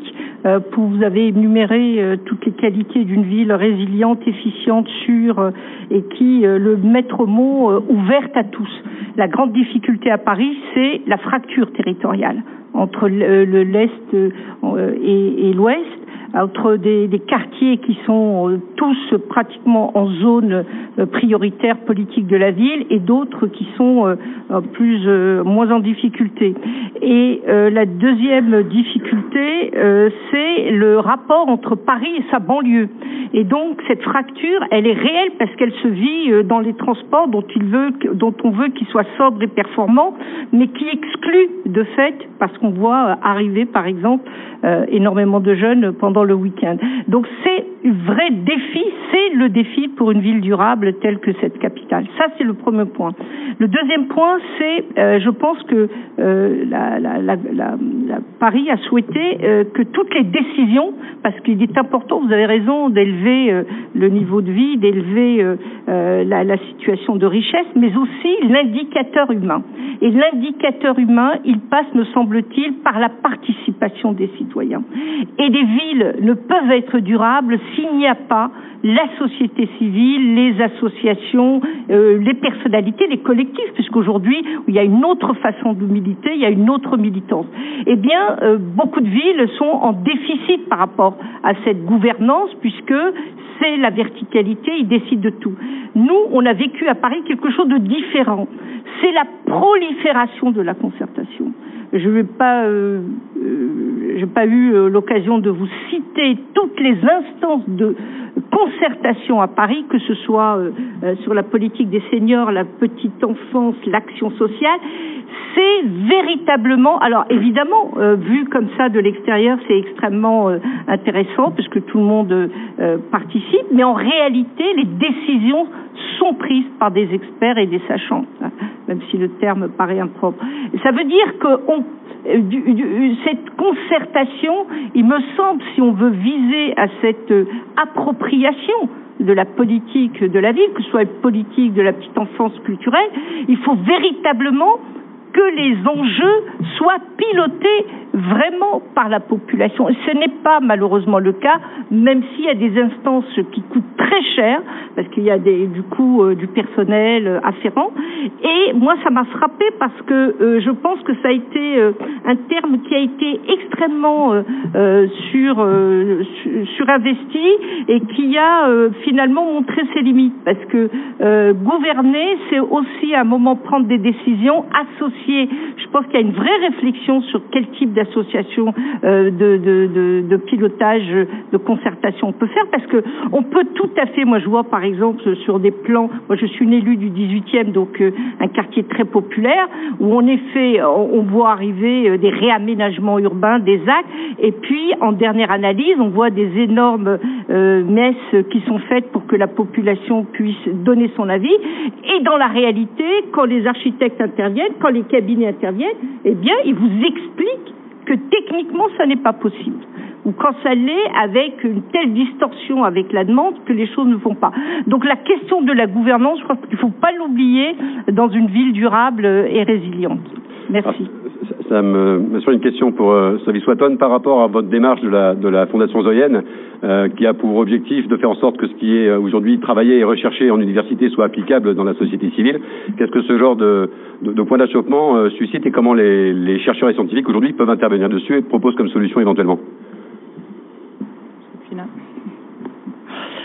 Oui, je, crois que le mot diagnostic a été posé, il est fondamental. Et c'est justement de partir d'un diagnostic de territoire, on va dire, au niveau scientifique, avec les scientifiques, de, projection. Ça veut dire quoi vivre à Paris euh, dans dix ans, en termes de climat, en termes de biodiversité? Ça veut dire quoi de vivre sur Genève, dans le bassin lémanique? Ça veut dire quoi à Bordeaux, en termes de production de vin? Voilà. Donc d'être capable, avec les scientifiques, de partir d'un diagnostic territorial qui soit pas le uniquement le, changement global au, au, niveau mondial, mais qu'est-ce que ça signifie sur ma région, ma commune, mon département Et qu'est-ce et deuxième diagnostic, on parlait de partie prenante, démocratie participative, c'est qui fait quoi comment, qu'on invente pas la roue. Quelles sont les actions qui existent déjà? Qui s'occupe d'alimentation? Qu'est-ce qu'on fait dans la mobilité? Qu'est-ce qui fait en biodiversité? Et qui est des assemblées participatives, on peut les appeler comme on veut, pour que, et c'est nous, c'est que comme ça que ça fonctionne, c'est à l'initiative, on répond qu'à des demandes euh, bottom-up en bon français, hein, euh, de, de dire mais qu'est-ce que vous faites? Et de faire des ateliers où les personnes, il faut aussi faire confiance à la combinaison, l'alchimie qui peut se faire entre des chercheurs les sachants, mais entre ceux qui font les faisantes et les faisants, si j'ose dire, les acteurs et les actrices sur le terrain, et entre ceux qui veulent faire, mais qui ne savent pas comment. Et sans cette alchimie-là, sans cette mise en œuvre au sein d'ateliers participatifs, on n'y arrive pas. Et c'est uniquement s'il y a une volonté qu'il doit y avoir un portage politique, euh, les scientifiques montent la voie, mais sur la base de ce qui se fait déjà. Et c'est là où ça devient intéressant, et c'est là où vraiment on se rend compte qu'il y a des leviers d'action. Et en faisant partir aussi des recherches, parce qu'il ne s'agit pas euh, de dire ça va se faire dans telle voie, comme ça, verticale. Non, on, oublie de le dire, encore plus en France, le droit à l'expérimentation inclut le droit à l'erreur. Ça veut dire commencer à tâtonner pour ensuite être capable de repérer les bonnes pratiques qui vont être bien peut-être en Nouvelle-Aquitaine, euh, dans l'Est ça sera autre chose, dans la, voilà, et essayer de faire remonter ensuite des dialogues territoriaux pour plus qu'on ait cette diagonale du vide euh, aussi en, en France, hein, et d'arriver à faire émerger des synergies et des mutualisations de bonnes pratiques. D'accord, merci. Euh, une autre question, quels sont les blocs, enfin je m'adresse aux personnes, aux élus, euh, quels sont les blocages actuels pour euh, créer des, villes durables? Et en fin de compte dans l'action euh, par rapport au climat scolaire sain et positif. En tant qu'élu, qu'est-ce que vous avez pu aujourd'hui observer sur les freins qui empêchent de développer ces villes durables?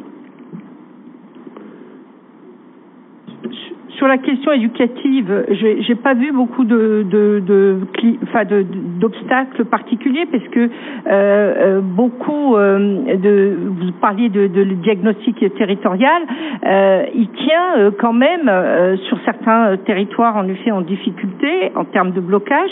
c'est la question des moyens, mais les moyens ils sont mis massivement quand même sur ces quartiers populaires. C'est pas, c'est l'efficacité. c'est l'efficacité. Moi, il me semble qu'il y a une vraie réflexion. Euh, Benchir parlait euh, des conditions, des terreaux qui font que les choses se bloquent. Aujourd'hui, euh, dans une réussite scolaire, dans les quartiers populaires, si on n'aborde pas la question de la politique de peuplement, où les classes moyennes sont dans une démarche d'évitement par rapport à certains euh, établissements scolaires qui sont complètement ethnicisés, vous mettrez les meilleures équipes éducatives, elles partiront elles partiront parce que euh, les jeunes, ils ne sont pas dans une relation de mixité, ils sont donc comment on change finalement c'est euh, et, je dirais euh, euh, des changements structurels importants parce qu'une politique de peuplement ça se fait sur une décennie. d'autres d'autres questions aussi quand vous avez des bassins d'emploi où véritablement il n'y a plus donc il y a des désaffections.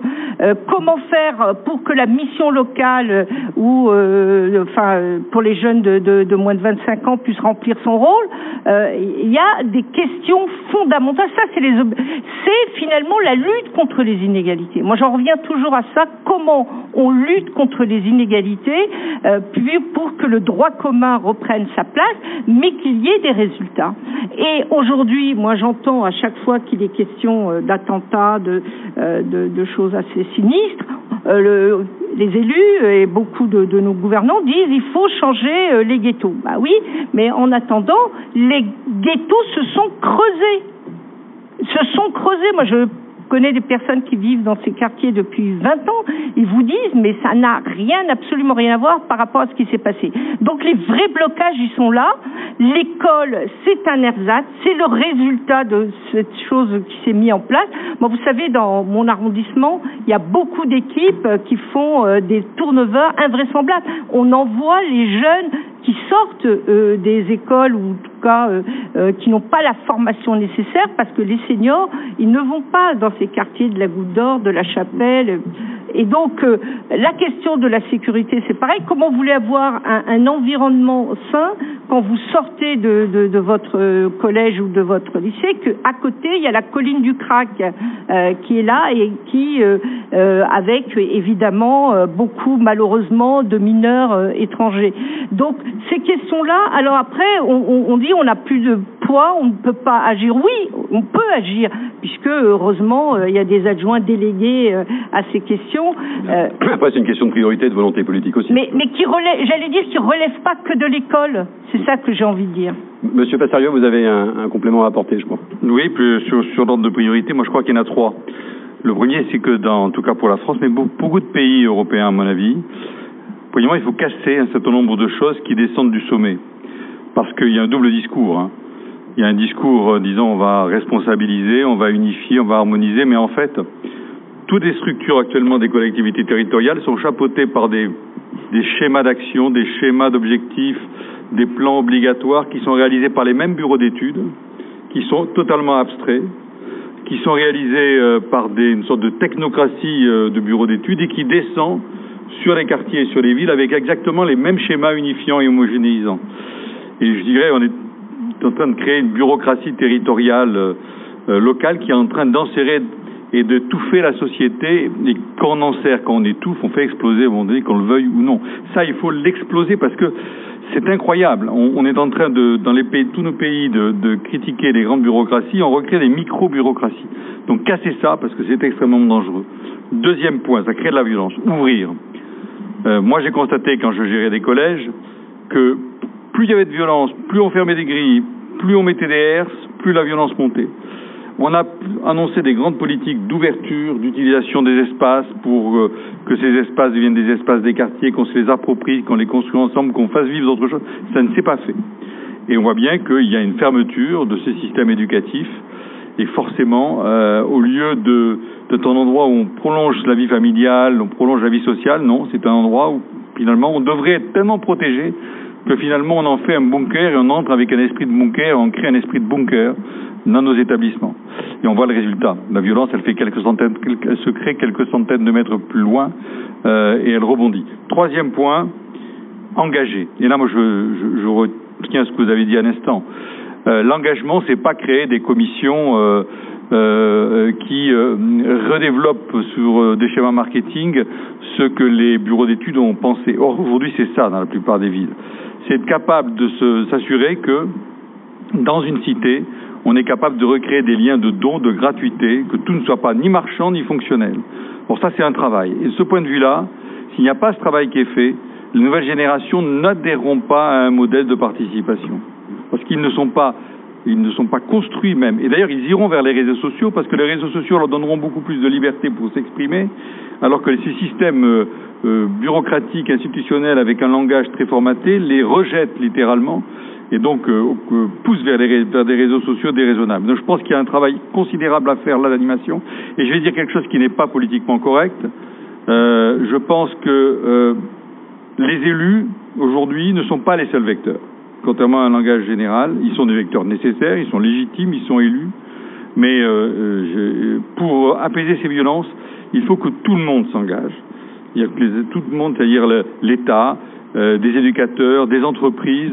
Et les entreprises ne se sentent pas responsables de ce territoire éducatif, je vous le dis franchement. Il y a ici une fondation qui vient de se créer euh, euh, sur les parties prenantes des entreprises dans le monde de l'éducation de l'université à, Genève il y a quelques semaines, patronnée par le groupe Mars international qui va essayer de faire un travail sur ce sujet. Il faut que, que, que, que nous reprenons possession des territoires au niveau des bassins de vie et qu'on ne considère pas que c'est un métier, une fonctionnalisation. Sinon, ben, il y aura un rejet et qui dit rejet dit violence. Donc l'engagement euh, ne suffit pas faute de l'action et de l'animation. Alors justement par rapport aux fondements et pratiques euh, de la durabilité. Je vous coupe, pardon, mais je pense qu'il faut que vous ayez un, tous un petit mot de fin. Euh, S'il reste des questions, euh, le livret blanc, vous allez pouvoir y répondre, soit à l'écrit, soit mais là, je, on peut vraiment pas. Y, on vais demander à Sophie Swatton ce qui était aujourd'hui euh, élaboré en termes de choses pratiques justement pour permettre d'accéder. Bah, à le mot de la fin pour. Euh. Euh, par, par rapport à votre master, je pensais à votre master où on est dans le dans le pratique. Qu'est-ce qui est aujourd'hui envisagé, réfléchi pour permettre ce ce climat scolaire sain et positif? Est-ce qu'il y a des pistes? Comment c'est abordé? Comment c'est appréhendé? Oui, euh, je crois qu'il ne faut pas oublier de lier le, le social et l'écologie quand on parle de, de durabilité. C'est quelque chose de fondamental et c'est pas euh, un revenu de transition écologique ou mettre en œuvre une coopérative de transition sur un territoire. C'est pas juste planter des tomates pour des bobos en mal de sensations pratiques, quoi. Si je résume, en, pas politiquement correct. Et donc, euh, on travaille aussi pas mal avec des, des écoles aussi et comment euh, partir des compétences des personnes, de leurs souhaits, des élèves. Et ça, des méthodologies. Je, je parlais du social comme ATD, euh, Carmonde, euh, il y, a, plein déjà de, spécialistes qui font ça depuis des années et qui peuvent expliquer la théorie des donuts, ça se comprend très bien, mais c'est à l'intérieur de ça comment tu veux travailler, qu'est-ce que tu veux faire, qu'est-ce que tu sais faire, qu'est-ce qui t'intéresse, qu'est-ce que tu aimes dans, dans ta ville, dans ta commune. et ça peut être des solutions simples comme d'amener du végétal en ville, des arbres, plutôt que de tout bétonner, de tout ghettoiser des choses très simples en termes de mobilité, en termes d'espace vert. Et il y a des études qui montrent que ça détend, que ça procure moins de stress de mettre des espaces verts, de mettre des, plans d'eau, euh, la relation animale, etc. Donc c'est exactement ça ce dont on a besoin, des, choses très concrètes, sans mettre des gros mots dessus, mais qui mélangent les savoirs pratiques et théoriques au sein de, de personnes auxquelles on demande leur avis. Et ça, c'est rarement fait. Merci beaucoup. Je suis sincèrement navré pour ce temps limité. Euh, la faute à, votre passion à tous. Euh, on est tous passionnés qu'on pourrait y parler, euh, en, parler des, heures. Promis, il y aura d'autres temps d'échange. Vous pourrez rajouter des réponses que vous n'avez pas pu formuler ici et on les inclura, bien entendu, dans le, dans le livret blanc à la fin. Merci beaucoup. Vous pouvez, merci les applaudir. Table ronde numéro euh, 4, qui n'est pas vraiment une table ronde, c'est un peu un pitch de start-up euh, qui ont souhaité proposer des euh, solutions concrètes, justement. On a parlé toute la journée euh, de sou soucis, on a, on a monté des états des lieux, et donc c'est maintenant le temps de les écouter, mais avant, je vais laisser la parole à Anne Faverdin, qui est à l'origine de ce moment et qui est aussi commissaire euh, à notre, dans, dans, notre comité des climats scolaires et détachés aux Nations Unies à New York et à, Genève.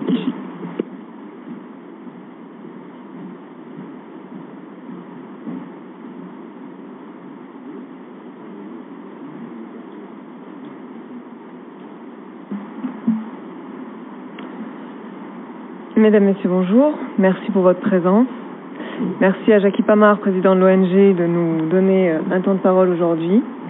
Merci aussi pour la collaboration qui dure depuis déjà plusieurs années et qui nous a permis euh, d'avancer euh, sur la création de nouveaux modèles qu'on va expliquer aujourd'hui. Les démarches de campus des médiateurs faisant écho à nos démarches quotidiennes d'entreprise, nous avons décidé d'allier les deux. Nous avons pris le parti ambitieux et peut-être audacieux de favoriser d'aider et de valoriser des projets ayant pour but de s'inscrire dans les 17 objectifs de développement durable. Les aider en mettant à leur disposition un savoir-faire et ressources, mais aussi et surtout les aider à aider en leur offrant l'opportunité de pouvoir mettre en lumière leur vision en proposant leurs solutions à l'ONG Campus des Médiateurs, alliant ainsi leurs forces dans un but commun. Aider de surcroît, ces jeunes entreprises à donner du sens à leur rapport en compétences, donner du sens à l'innovation, donner du sens pour pouvoir inspirer aussi les générations futures. Ce soir, nous allons vous présenter une sélection de projets réunissant l'ensemble de nos valeurs, l'ambition d'améliorer ce monde, le travail pour construire ce que sera demain, et l'éthique afin que demain soit durable. Les valeurs positives, lorsqu'elles se côtoient, s'additionnent et se multiplient même. Elles créent des synergies, des cercles vertueux au service de l'humain, du progrès et de l'innovation. L'innovation, justement, parlons-en, quelle est-elle?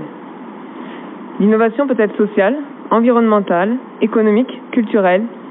Elle est surtout primordiale lorsqu'elle vient améliorer l'accès à l'éducation, point d'ancrage d'une société dont l'ambition est de durer.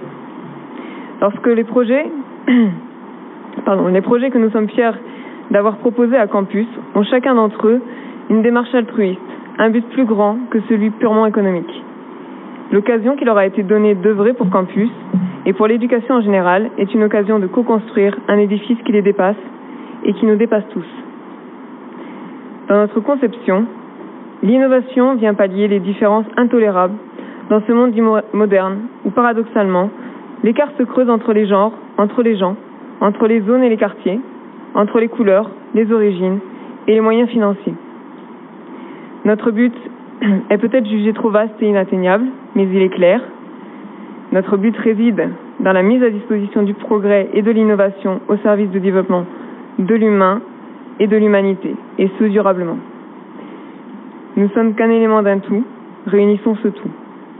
Avant de laisser la parole aux porteurs de projets, afin de mettre en lumière leur rapport concret au combat mené par Campus, nous voudrions encourager et plus encore accompagner les entrepreneurs humanistes, responsables, qui portent en eux l'espoir, la volonté de jours meilleurs pour nos enfants. Nous voudrions aussi promouvoir ces initiatives afin que nos jeunes générations puissent s'identifier à des figures de courage, de travail et d'éthique. Je vous remercie.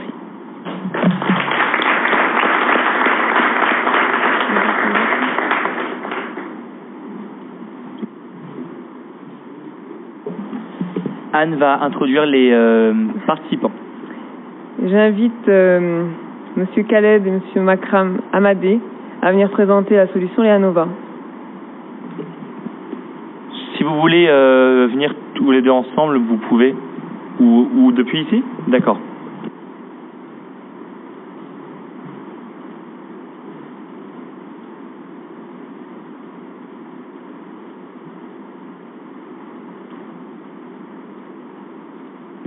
Je précise, excusez-moi, que les règles ont été aussi euh, fixées à 5 minutes pour euh, me laisser le temps de parler. Je suis horrible avec mes 5 minutes, mais voilà, je, je vous le redis. Mesdames et messieurs, pour euh, gagner les 5 minutes, je m'associe à tous les remerciements qui ont précédé.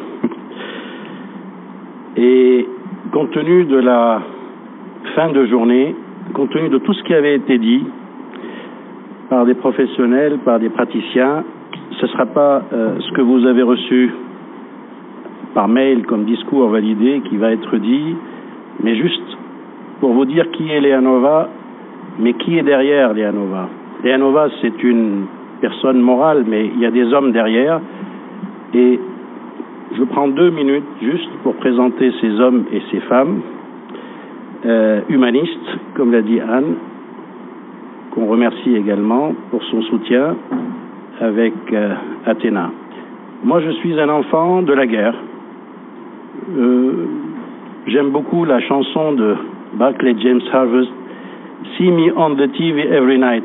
Quand je suis venu en France, on me voyait comme un zombie à l'âge de 16 ans, à un moment donné, pour faire un an, fuyant la guerre. Et pendant les cours d'école, quand on faisait l'appel, il y avait des gens qui manquaient. Il n'est plus là, il est mort, etc. Et on s'est habitué, hélas, le mot habitué à ça. Et si on ne prenait pas les fusils, on était des traîtres par rapport aux copains et aux voisins. Et nous avons été euh, un an en France et j'étais déchiré de mes parents et j'avais reçu une lettre de mon père qui me dit ne te sens pas loin de la guerre, la guerre c'est des fronts. Et le front de l'éducation reste le meilleur parce que tu pourras peut-être un jour venir le tirer, tes armes, au Liban ou ailleurs. Et cette idée m'a animé jusqu'à un dernier exode complet du Liban en 90, grâce à l'État français, exfiltré par, comme on disait avec les généraux et les colonels, sauvé par ce pays, donc très reconnaissant. Et Makram, mon fils, trois ans à l'époque, son frère, quatre ans, et une fille qui est née à Montpellier, qui représente quelque part l'universalité de cette famille. Une femme chrétienne, un papa druze du Liban, ce qui représentait à l'époque la colonne vertébrale, les ethnies, les guerres de religion, les communautés, les communautarismes qu'on revoit ici.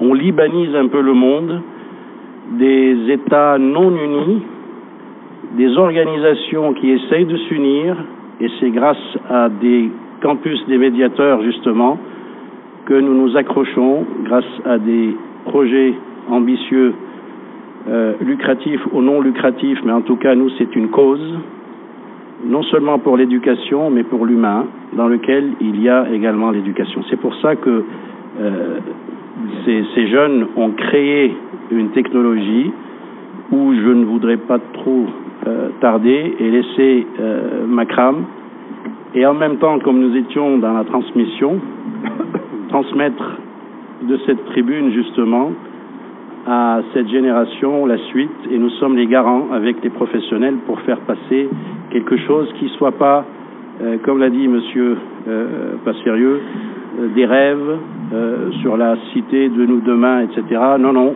fait rester réellement concret et être la passerelle entre le passé et l'avenir. Nous avons commencé à avoir des retours de terrain sur le Maroc, sur l'Afrique, parce que la technologie, elle est à la base faite pour des pays émergents, et c'est de cette façon qu'on a créé une lecture sans avoir besoin d'Internet, même pas besoin de matériel. C'est pas de la magie, ça, existe. Madame Kaliaros a pu vérifier, nous sommes en projet, elle est une défendrice, mais elle fait partie d'une institution très importante. Elle essaye comme elle peut de nous aider, tel que Athéna également, et tous ceux qui peuvent euh, croire en cette cause. Makram, ben, tu as la parole et je suis désolé de vous avoir pris tous les cinq minutes, mais tu as deux minutes quand même. Vas-y. Bonjour à tous. Euh, merci, Monsieur le Président. Merci à tous.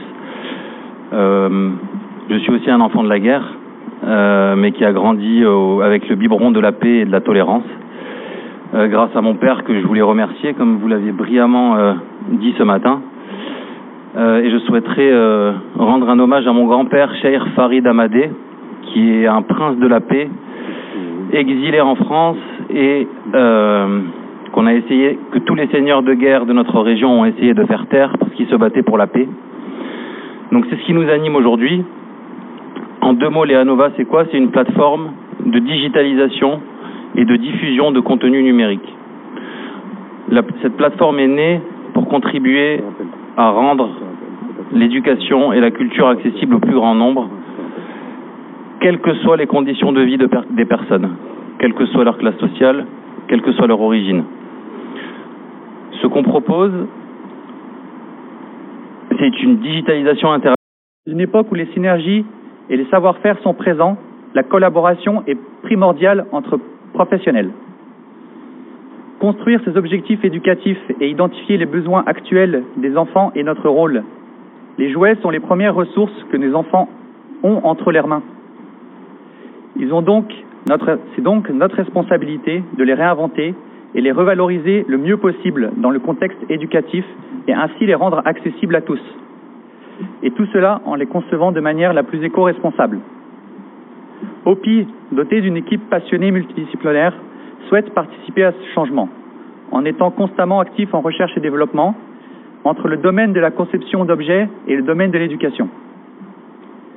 Notre solution repose sur la conception de jouets éducatifs basés sur des recherches, et ceci sur des thèmes concrets. Nous travaillons constamment auprès de spécialistes, professeurs des écoles, pédopsychiatres, ergothérapeutes et designers, pour comprendre les besoins et concevoir ces ressources pouvant accompagner les enfants à consolider des compétences, accompagner les professionnels dans leurs tâches.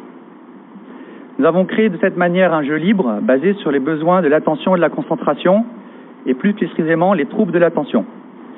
Cette solution simple et efficace est aujourd'hui un vrai outil médiateur au sein des écoles, des centres spécialisés et permet un temps d'apprentissage ludique qui soutient les, enseignants et professionnels de l'éducation et de la santé, mais aussi toutes les familles sensibles à ce sujet. Cette solution est créée pour développer les quatre piliers de l'éducation. Développer les capacités attentionnelles, permettre un engagement actif en stimulant la curiosité, offrir un retour immédiat sur ses erreurs, jouer et rejouer pour consolider les acquis. Le jeu flexible et constructif permet aussi des formats adaptés aux professionnels, au cas par cas, pour soulever les compétences ou spécificités, de chaque enfant dans un cadre ludique, mais surtout non jugé. Nous remercions l'accueil de l'ONG, de Campus des médiateurs, avec laquelle nous inspirons beaucoup de synergies, partageons des valeurs, contribuer à des climats scolaires sains et positifs dans les écoles est également notre engagement. Les programmes de prévention pour guider les éducateurs, élèves, parents dans la sensibilisation aux violences scolaires ou aux cyberviolences sont aussi une importance majeure. Communiquer cette sensibilité aux enfants, trouver les méthodes pour rassembler, partager ou apaiser est un réel enjeu. C'est dans ce contexte que OPI et le campus médiateur rassemblent ses objectifs, ses ambitions et son savoir-faire. Promouvoir et encourager des climats sains par le jeu est notre objectif ensemble. Merci.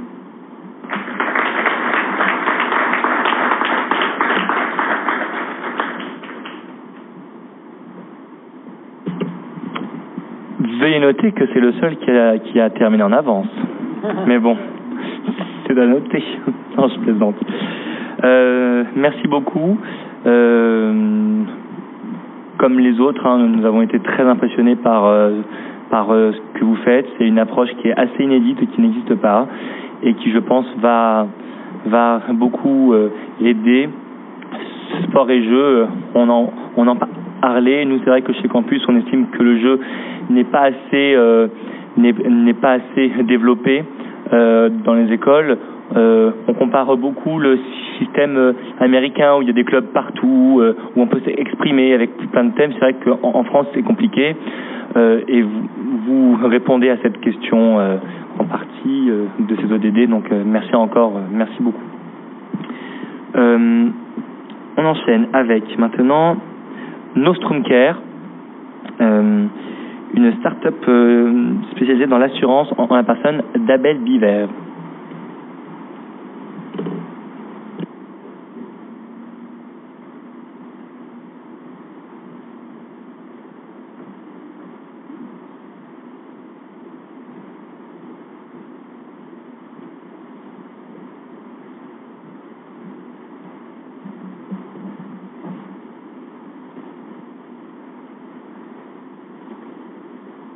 Monsieur le Président, Mesdames, Messieurs les médiateurs, Mesdames, Messieurs les participants, aujourd'hui, nous répondons à l'appel de Son Excellence Antonio Guterres, secrétaire général des Nations Unies, à l'occasion des 75 ans du système des nations, adressé au monde pour façonner l'avenir à l'aide de débats planétaires. La question à laquelle nous tentons de répondre aujourd'hui est la suivante. Que voulons-nous pour l'avenir? Depuis la fin de la Seconde Guerre mondiale, l'entreprise porte une responsabilité économique, celle de créer de la richesse. L'État porte une responsabilité sociale, celle de répartir la richesse. Or, aujourd'hui, cette répartition des rôles, elle est fortement remise en question. L'entreprise porte toujours cette responsabilité économique, mais à laquelle s'ajoute une nécessaire responsabilité environnementale et sociétale. Les nouvelles entreprises, celles qui émergent tous les jours, partout dans le monde, avec à leur tête de nouvelles générations, sont au cœur de ces grandes transformations. Ces nouvelles entreprises, à l'image de Nostrum Care, font bien plus que de s'adapter. Elles intègrent purement et simplement une dimension environnementale et sociétale dans leur, dans leur raison d'être. Ceci fait écho à la question à laquelle nous tentons de répondre aujourd'hui. Que voulons-nous pour l'avenir? Et parce que nous avons voulu savoir comment Nostrum Care pouvait dépasser son simple rôle d'assureur des risques du quotidien pour devenir un réel acteur du changement, eh bien, on a tout simplement décidé de poser cette question au grand public. Il nous a clairement indiqué trois exigences. De la simplicité, de l'adaptation et de l'engagement à évoluer avec la société. Alors, avec l'équipe, on était ravis de ces réponses parce qu'elles venaient confirmer notre positionnement environnemental et sociétal. Ça voulait aussi dire que si Nostrum Care est une assurance du quotidien, elle doit devenir l'ange gardien du quotidien. Alors, des néo-assureurs ont déjà tenté d'apporter une réponse aux grandes transformations, mais bien souvent, elles se résument à s'il reste des sous à la fin de l'année, on en donnera un peu aux associations. Notre approche, elle est sensiblement différente. Nous mettons les associations et les porteurs de projets au cœur même de notre solution. En l'espèce, nous avons décidé de promouvoir les mobilités douces en proposant une assistance pour les vélos et les trottinettes. Nous nous positionnons sur le sujet de la précarité menstruelle en facilitant le remboursement des protections hygiéniques. Nous attaquons les inégalités entre femmes et hommes en offrant une prime de naissance ou encore en prenant tout simplement en charge la pilule du lendemain. Enfin, nous proposons une solution inédite pour les enfants qui sont victimes de harcèlement scolaire. Et si je termine cette liste non exhaustive par le harcèlement scolaire, c'est bien à. C'est le sujet sur lequel nous sommes le plus avancés. Au-delà des prestations fournies par Nostrum Care, les clients auront accès au contenu du campus des médiateurs, à la fois sur la prévention mais aussi sur la prise en charge. C'est-à-dire que bien plus qu'une assurance, nous proposons un écosystème. Et ça s'est rendu possible grâce au formidable travail de terrain qui est mené tous les jours par Jackie et ses médiateurs. En parlant d'écosystème, le campus des médiateurs et Nostrum Care ont ciblé le cyberharcèlement, risque majeur de notre société, avec l'utilisation accrue et prématurée des outils digitaux, et ça veut dire qu'en combinant nos deux expertises, le digital d'une part et la prévention et la prise en charge d'autre part, eh bien, nous avons pour mission commune de créer des outils qui sont, qui sont toujours plus efficaces pour lutter contre le cyberharcèlement. Donc vous le voyez, la chaîne, elle est complète. L'offre, elle est globale. Et là, ça c'est possible uniquement parce que nous nous sommes assis autour d'une table pour créer des synergies dont les principaux bénéficiaires sont les victimes. Donc, un assureur peut s'engager à évoluer avec la société, mais il doit faire preuve d'efficacité. Et là, ça nous rappelle les deux premières exigences. Simplicité, adaptation. Nous, nous sommes simples parce que nous avons remplacé tous les acronymes et les pourcentages des assurances traditionnelles par des cagnottes qui affichent clairement euh, les montants de remboursement disponibles. Nous sommes aussi simples parce que notre offre, elle se résume en trois univers. Ma santé, ma mobilité, mes activités. Pour ce qui est de l'adaptation, nous nous adaptons à nos clients euh, parce que nous permettons de booster les cagnottes en fonction de leurs besoins. Nous nous adaptons également parce que nous sommes sur une application mobile. Ça veut dire que nous sommes sur l'objet du quotidien le plus utilisé. Dans le mouvement impulsé par la roue du temps, si on ne progresse pas, on meurt, que ce soit à cause du réchauffement climatique ou encore de l'accroissement des inégalités. C'est à nous, acteurs de la société civile, associations, entreprises de de toute taille, d'unir nos forces pour ensemble progresser et devenir des acteurs du changement. Seul on va plus vite, mais ensemble on va beaucoup plus loin.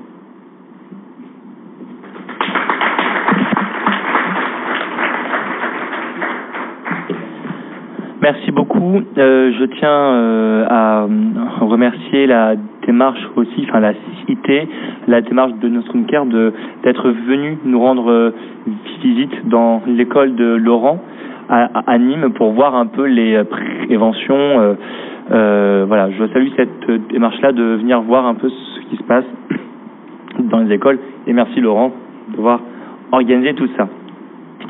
Euh, on va conclure par euh, une ultime start-up, euh, Hello My Boat, en la personne de Hubert Fisselier, que nous accueillons ici sur scène.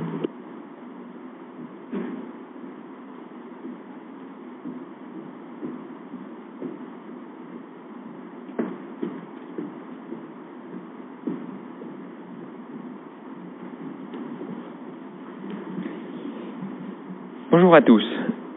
Nous répondons à l'appel de son Excellence Antonio, Guterres, secrétaire général des Nations Unies, à l'occasion des 75 ans du système des nations, adressé au monde pour façonner l'avenir à l'aide des débats planétaires.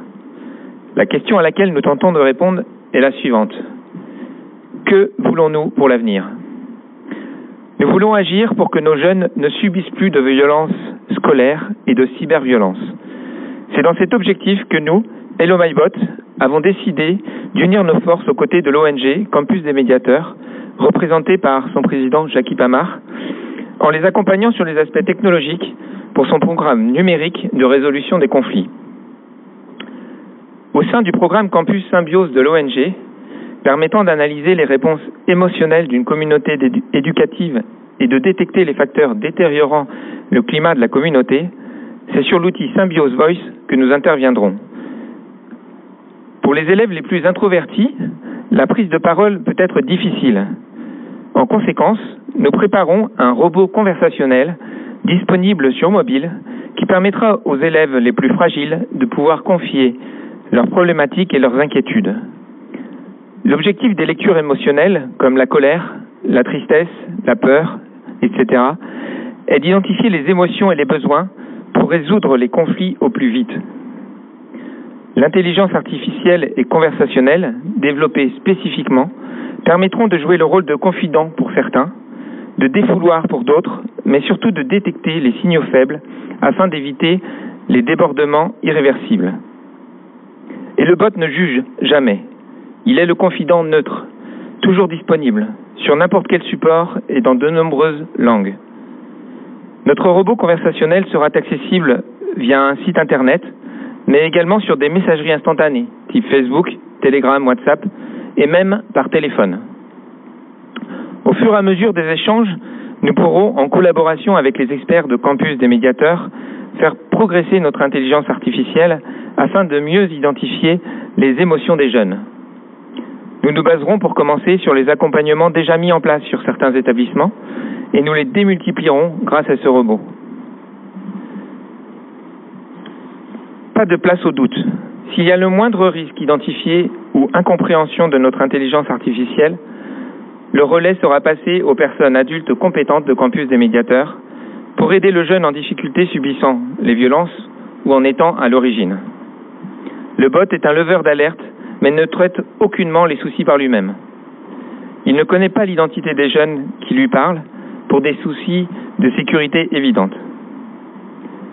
L'un des principaux avantages ou bénéfices de la mise en place d'un robot conversationnel est la collecte, de manière anonyme, de données précieuses. Ces données permettront sans aucun doute de déterminer des schémas récurrents. Nous pourrons ainsi déceler plus rapidement des patterns d'alerte et ainsi les gérer au plus tôt. L'objectif n'est évidemment pas de L'objectif n'est évidemment pas de déshumaniser la relation entre les jeunes et les adultes référents, mais plutôt de s'adapter à leurs habitudes. Les jeunes utilisent abondamment les mobiles et en particulier les messageries instantanées. Il est donc opportun d'être dans leur poche pour être en connexion directe avec eux. Dans un deuxième temps, notre robot conversationnel pourrait aussi être sollicité par les parents, les éducateurs et les professeurs afin de leur apporter de l'écoute et aussi des conseils au quotidien. En fonction des cas déjà étudiés avec les enfants, le robot pourrait servir de guide pour les accompagnateurs et les responsables. Nous tenons à remercier l'ONG Campus des médiateurs et l'accélérateur AFC de nous avoir offert la possibilité de vous présenter notre projet pour lutter ensemble contre les, les violences scolaires et les cyberviolences. Merci Monsieur le Président, merci Mesdames et Messieurs les diplomates et tous les invités.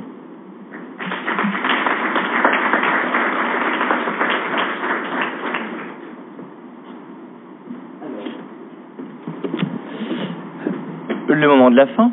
Ne vous levez pas encore. Pas fini. Ne bougez pas. De toute façon, les portes sont verrouillées. Et vu que c'est le cataclysme dehors que le lac va déborder, de toute façon, euh, vous ne pouvez pas euh, sortir. Alors, juste, euh, je ne sais pas si vous faites... bon, moi je fais partie de, ces gens-là qui où, où je vais réaliser demain. Mais, mais est-ce que, voilà, j'aimerais qu'on se rende compte de ce qu'on a fait aujourd'hui. Vous pouvez tous être fiers, on peut être fiers parce que euh, c'est long, c'est fatigant, même si on bouge pas, justement, c'est fatigant. On a, je suis extrêmement impressionné par tout ce que vous avez dit, par tous vos projets. Euh, je vous remercie beaucoup, dans le sens où, euh, voilà, vous avez fait le déplacement, vous avez travaillé sur ça, vous l'avez, vous avez tous parlé avec votre cœur. Donc à mon sens, il n'y a pas eu de, de discours euh, ronflant. C'était vraiment avec vos émotions, vos tripes. Et voilà, donc je, je, je, vous remercie pour ça, parce qu'on est en même aux Nations Unies, ce n'est pas rien. Donc tout ce qu'on a dit là euh, va laisser une marque et euh, on s'en souviendra toute notre vie, ou, pas s'il y a d'autres occasions, j'espère, que, de, de nous retrouver ici. Mais on forme euh, maintenant une, famille quoi, à l'occasion de, ces 75 ans. Donc une nouvelle fois, alors vient les remerciements, il faut que j'en oublie aucun. Donc je me concentre. Merci à Anne et Athéna pour logistique, organisation. Je pense qu'elles méritent encore une fois vos applaudissements sincères.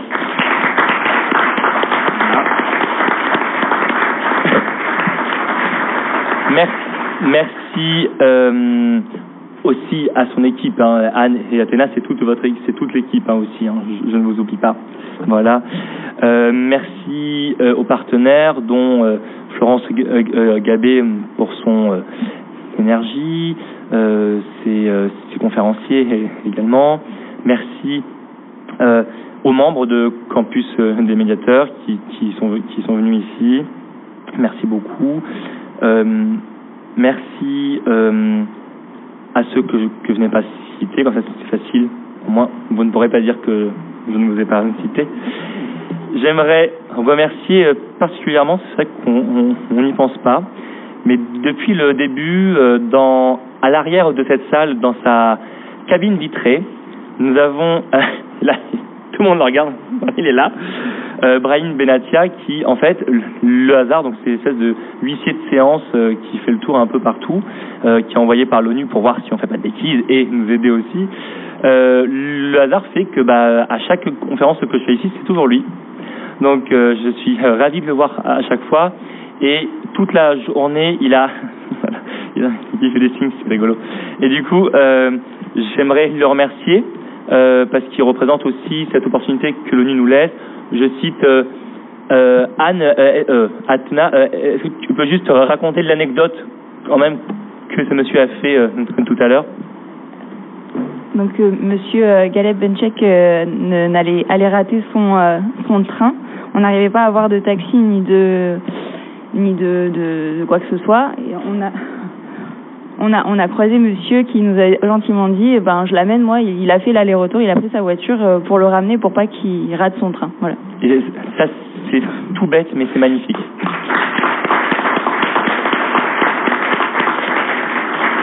Merci beaucoup et en plus, ça, ça, avait très mal commencé. Je ne sais pas s'il s'en souvient, mais je vous ai parlé de la réunion avec Alestine. Bah, le seul abruti de la séance, c'est moi qui sors le téléphone et, qui prend euh, en photo le ministre. Il m'a dit non, donc euh, il, a fait me virer. Donc du coup, mais après, ça s'est mieux passé. Euh, voilà. Et je tiens à dire, il y a beaucoup de, de choses qu'on peut faire, de choses qu'on n'a pas encore dit ici. Euh, et à l'image de ces personnes qui se bougent, je voulais citer une personne qui n'a pas pu être là aujourd'hui. C'est le maire de Montpellier, Michael Delafosse, qui aujourd'hui euh, nous a annoncé que sa ville, Montpellier, euh, donc nous a fait la lettre avec sa signature, donc, donc je peux le dire. Euh, il, a, il va accueillir le siège du comité des climats scolaires et il a négocié un, un accord pour que ces 14 villes jumelles accueille un bureau avec des locaux mis à disposition gratuitement dans, ces villes, un observatoire pour ça. Donc on, donc, on cite les villes de Louisville, Sherbrooke, Rio de Janeiro, Barcelone, Fès, Palerme, Tlemcen, Minsk, Heidelberg, Kos, Tibériade, Bethléem, Chengdu et Montpellier bien sûr. Donc euh, voilà, il a été particulièrement réactif. D'autres villes vont suivre à, l'image de Nîmes et de d'autres villes. Donc c'est aussi ça, il y a plein de gens qui s'engagent, qui, qui, ne sont pas là. On aurait aimé qu'il y ait plus de temps, plus de jours. Il y aurait que moi, on se serait installé ici, on, aurait vécu une semaine en pension complète l'ONU, mais ce n'est pas possible.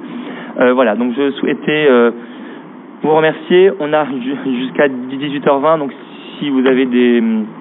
Je sais que Maxime avait aussi, des petites... Euh, si vous voulez conclure les, les intervenants, vous pouvez. Euh, moi, je m'arrête là. Merci beaucoup à vous et, j'espère qu'on reviendra ici.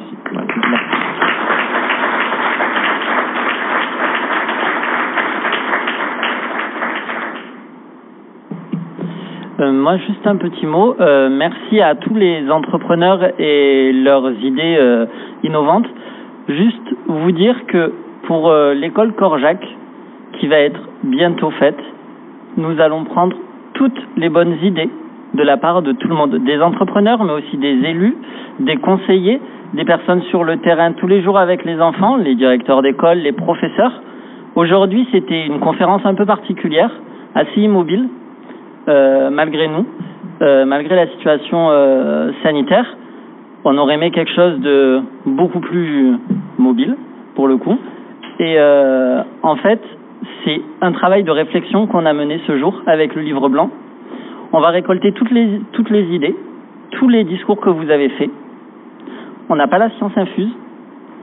Et on va prendre tout ce que vous avez dit pour mettre ça en œuvre dans le Corps Jacques Parc et pour Corps Jacques Héritage. Et je vous remercie du fond du cœur pour les enfants, pour vos enfants.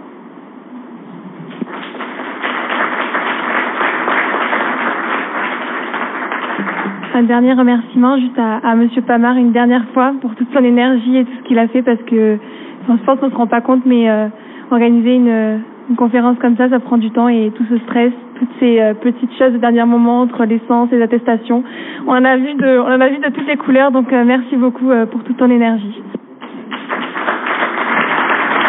Merci.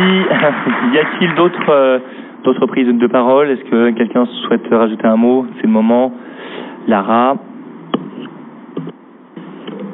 Euh, je ne sais pas si ça se fait à l'ONU, mais quand même, c'est les 75 ans et il y a, on pourrait soit lui chanter joyeux anniversaire, même si c'est pas une personne, ou lui dire, parce que quand même.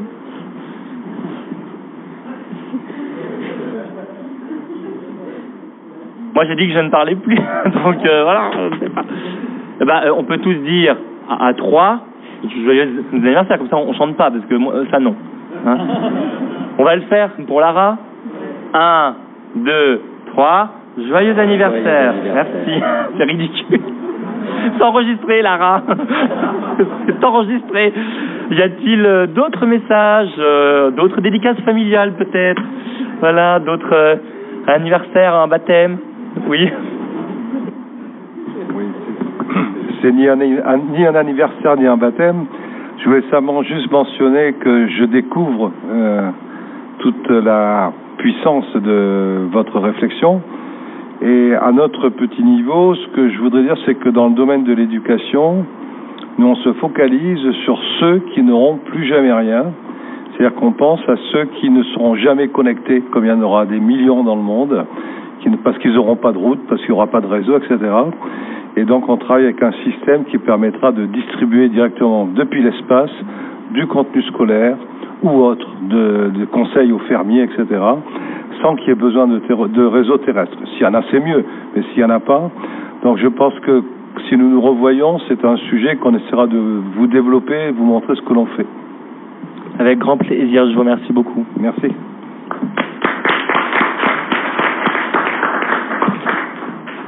Autre chose Non. Euh, bon, on va conclure en se levant et en, applaudissant une dernière fois pour tout ce qui a été fait aujourd'hui.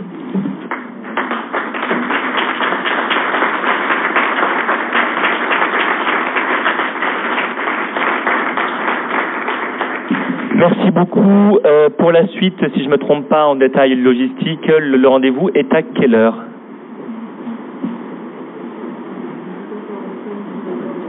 18h45, 19h, au restaurant Vieux Bois, qui est à la sortie euh, de l'ONU, à l'entrée que vous avez tous emprunté tout à l'heure. Il y a un restaurant sur la euh, droite et la gauche quand vous sortez. Donc c'est juste ici. Euh, au plaisir de vous retrouver. À tout à, l'heure.